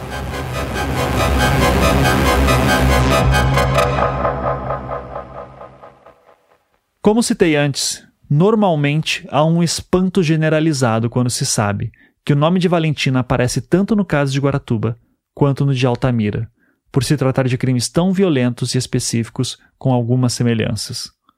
No entanto, o que sabemos é que a testemunha Edmilson da Silva, cujo depoimento acabei de ler, apenas citou Valentina como participante de um suposto culto de magia negra ocorrido em 1991, depois de ter visto a edição da revista Veja de 1992. A mesma matéria que eu já mencionei aqui antes. Até onde eu sei, e eu quero reforçar que eu estou só começando a minha pesquisa sobre Altamira, Edmilson nunca forneceu outras provas de que Valentina esteve em Altamira na data em que ele afirmava. Assim, de acordo com a defesa, não seria mera coincidência ela ter sido acusada nos dois casos, pois o caso de Guaratuba teria influenciado de Altamira. Não fosse a repercussão nacional dos pedidos de prisão do delegado Luiz Carlos de Oliveira e todo o apelo midiático formado em torno do Luz, é difícil saber se Valentina seria sequer mencionada no caso de Altamira em algum momento. Eu arrisco até dizer que não, mas eu prefiro evitar especular sobre coisas que não aconteceram. Já para a acusação, essa reflexão hipotética seria irrelevante. Na visão dela, a matéria da revista Veja apenas ajudou a testemunha a relembrar quem seria a tal mulher do Paraná. Qual é a versão certa? No momento, eu não sou capaz de responder. O que eu posso citar são outros fatos e desdobramentos relevantes sobre o caso de Altamira. Em primeiro lugar, as defesas dos acusados alegavam que não havia qualquer prova contra os réus. De acordo com os advogados, todo o caso foi baseado em depoimentos de testemunhas que alegavam terem visto essas pessoas em circunstâncias suspeitas sem qualquer outra comprovação. Não haveria, portanto, materialidade capaz de eliminar dúvidas sobre a atuação dos acusados nos crimes. Em segundo lugar, dos seis réus julgados, cinco foram considerados culpados pelos jurados. Apenas Valentina foi absolvida em dezembro de 2003, num competente trabalho de defesa realizado pelos advogados Arnaldo Faivro Busato Filho e Cláudio Daledoni Jr. Este último, coincidentemente, como já citado aqui no podcast, também representou Aldir Copete Neves na Operação Março Branco de 2005 e Diógenes Caetano dos Santos Filho em 2000, no caso em que ele era suspeito de incendiar a Serraria Abage em 1993. Julgamento que não foi concluído em São José dos Pinhais porque o advogado de defesa Álvaro Borges Júnior abandonou o tribunal alegando estar sendo cerceado. Daledoni Júnior também foi assistente de acusação no júri de 1999, que não se encerrou. Por fim, e talvez o mais importante, Parte da estratégia de defesa de Valentina de Andrade foi conduzir uma investigação própria, procurando casos similares em cidades e estados próximos do Pará. Após longa pesquisa, foram encontradas no estado do Maranhão vítimas em condições muito parecidas com as de Altamira, crianças e adolescentes do sexo masculino que foram emasculadas e mortas. Naquela altura, os chocantes crimes já tinham um autor confesso: o mecânico Francisco das Chagas Rodrigues de Brito, conhecido popularmente apenas por Chagas. Chagas é considerado o maior serial killer já preso no Brasil, com um histórico de mais de 40 vítimas, entre elas as crianças de Altamira, cidade onde morou exatamente no período em que os casos ocorreram. Foi pouco antes do julgamento de Valentina que Chagas admitiu também ser o responsável pelos crimes do Pará. Os doutores Daledoni Júnior e Dr. Busato certamente usaram isso na defesa da sua cliente. Ilana Casoy, a famosa criminóloga e autora brasileira especialista em serial killers, auxiliou nas investigações feitas pela Polícia Federal na época. Em diversas entrevistas que deu sobre o caso, ela afirmava categoricamente que não tem dúvidas de que Chagas é o autor de todos os crimes. Um exemplo disso é uma matéria publicada no portal G1 de 5 de maio de 2016. Abre aspas. Eu estava na sala quando ele confessou. Ele falou com riqueza de detalhes, contou conversas que teve com os meninos. Ele falava que ele tinha cortado o dedo médio da mão direita de um menino, e aí eu olhava no laudo cadavérico da vítima e lá constava que faltava o dedo médio da mão direita. Fecha aspas. Nessa mesma reportagem, assinada pelos repórteres Natália Burgunhon e Wing Costa, há a seguinte passagem, abre aspas. Em setembro de 2004, cerca de seis meses após confessar as 42 mortes, o assassino concedeu entrevista à revista Carta Capital. A reportagem, ele também afirmou ser o autor das mortes imputadas a Césio e ao colega. Eles não têm nada a ver com esses casos de Altamira que eu falei. Se esse pessoal está preso por causa disso, eles estão presos em vão. Estão presos inocentes, contou o assassino. Fecha aspas.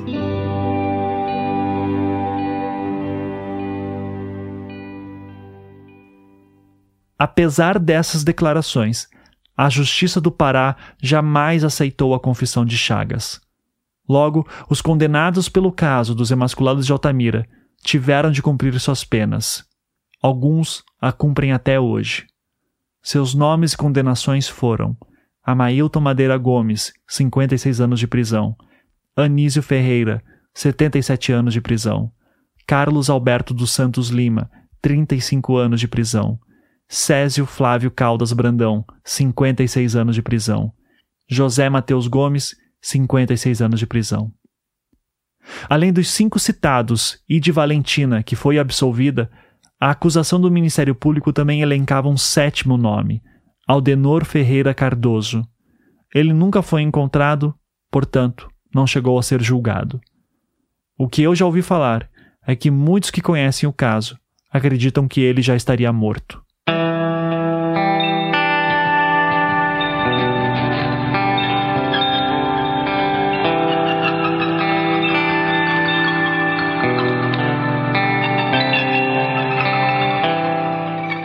Duas últimas observações que podem ser relevantes.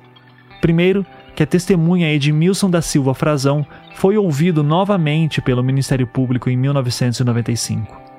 Na ocasião, ele contrariou tudo o que havia afirmado em depoimentos anteriores, alegando ter sido pressionado pela Polícia Federal. Mais tarde, porém, ele voltou atrás mais uma vez e disse que teria sido subornado para desmentir os primeiros relatos que deu. Segundo, Chagas é considerado um paciente esquizofrênico. Tempos depois de ter assumido os crimes de Altamira, passou também a negá-los. Para os que creem em sua culpa, isso seria um sintoma da sua condição mental. Para os que acreditam que Valentina é a culpada, ele seria um bode expiatório. Eu já ouvi boatos de que ele teria sido pago para assumir esses crimes. Eu não conheço o caso, então eu não sei dizer se há indícios disso. Como falei, eu ainda estou no início da minha pesquisa sobre os eventos em Altamira. No meio de tudo isso, uma estranha coincidência se destaca para mim. Na matéria antes citada aqui sobre Valentina de Andrade, publicada na revista Manchete de agosto de 92, os casos do Maranhão eram mencionados como exemplos de obras suspeitas de rituais satânicos. Por um capricho do destino, 11 anos depois da reportagem relacionar Valentina a outros casos macabros ocorridos no país, seria justamente o autor daqueles crimes que ajudaria a convencer os jurados de que ela era inocente. Teriam as matérias da revista Manchete e da revista Veja influenciado o caso de Altamira?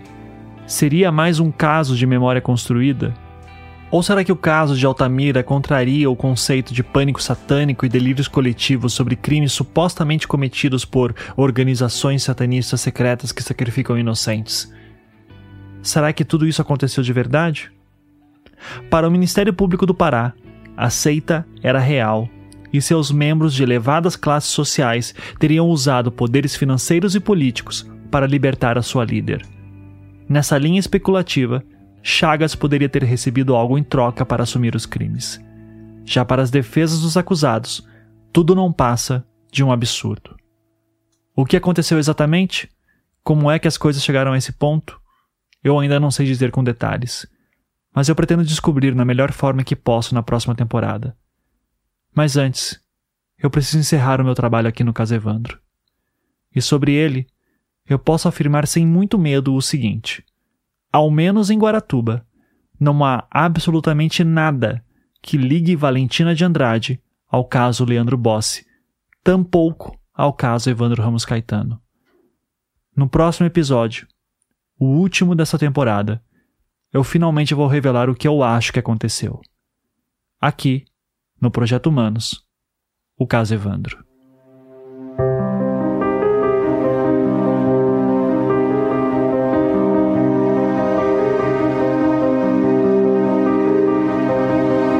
Projeto Humanos é um podcast em formato storytelling produzido pelo Anticast e distribuído pela Half-Death. Ele só é possível de ser realizado graças à ajuda de nossos patronos que contribuem mensalmente com a quantia que podem. Se você gosta de nosso trabalho e gostaria de ajudar, acesse projetohumanos.com.br e clique no link Apoie. Essa história que estamos contando tem muitos personagens e eventos, então, para facilitar, se você entrar na seção do Caso Evandro em projetohumanos.com.br, você encontrará um post chamado Enciclopédia. Se você quiser saber mais sobre algum personagem ou evento, é só dar uma olhada lá. Nós vamos acrescentar mais coisas à enciclopédia à medida que novos episódios forem sendo publicados. Desde o episódio 25, os programas estão sendo editados pela Maremoto, empresa do meu querido amigo Caio Corraine. Se você tem alguma ideia de podcast e precisa de alguém que edite e produza, eu recomendo demais que você confira o portfólio deles e peça um orçamento. É só entrar no site maremotopodcasts.com e mandar um oi. Três pessoas foram essenciais tecnicamente para que essa temporada ocorresse e eu recomendo demais que você que está ouvindo contrate elas. Elas são Felipe Aires, que compôs a trilha sonora e masteriza todos os episódios, Aniele Casagrande, que desenvolveu o site e resolveu inúmeros pepinos, Saulo Milete, que produziu a arte visual tema dessa temporada. Para saber como contatá-los, basta entrar no post de créditos na seção do caso Evandro.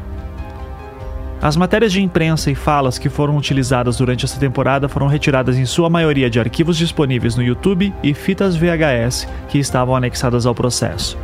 As fontes originais estão na seção de créditos. Essa temporada só foi possível também graças ao trabalho voluntário de várias pessoas que me ajudaram a catalogar os autos dos processos, transcrever vídeos e áudios, pesquisar matérias em arquivos públicos e verificar informações. Vocês são muitos, então espero que me perdoem por não poder ficar falando o nome de cada um de vocês aqui, mas se serve de consolo, seus nomes estão no post de créditos dessa temporada. Até o próximo episódio.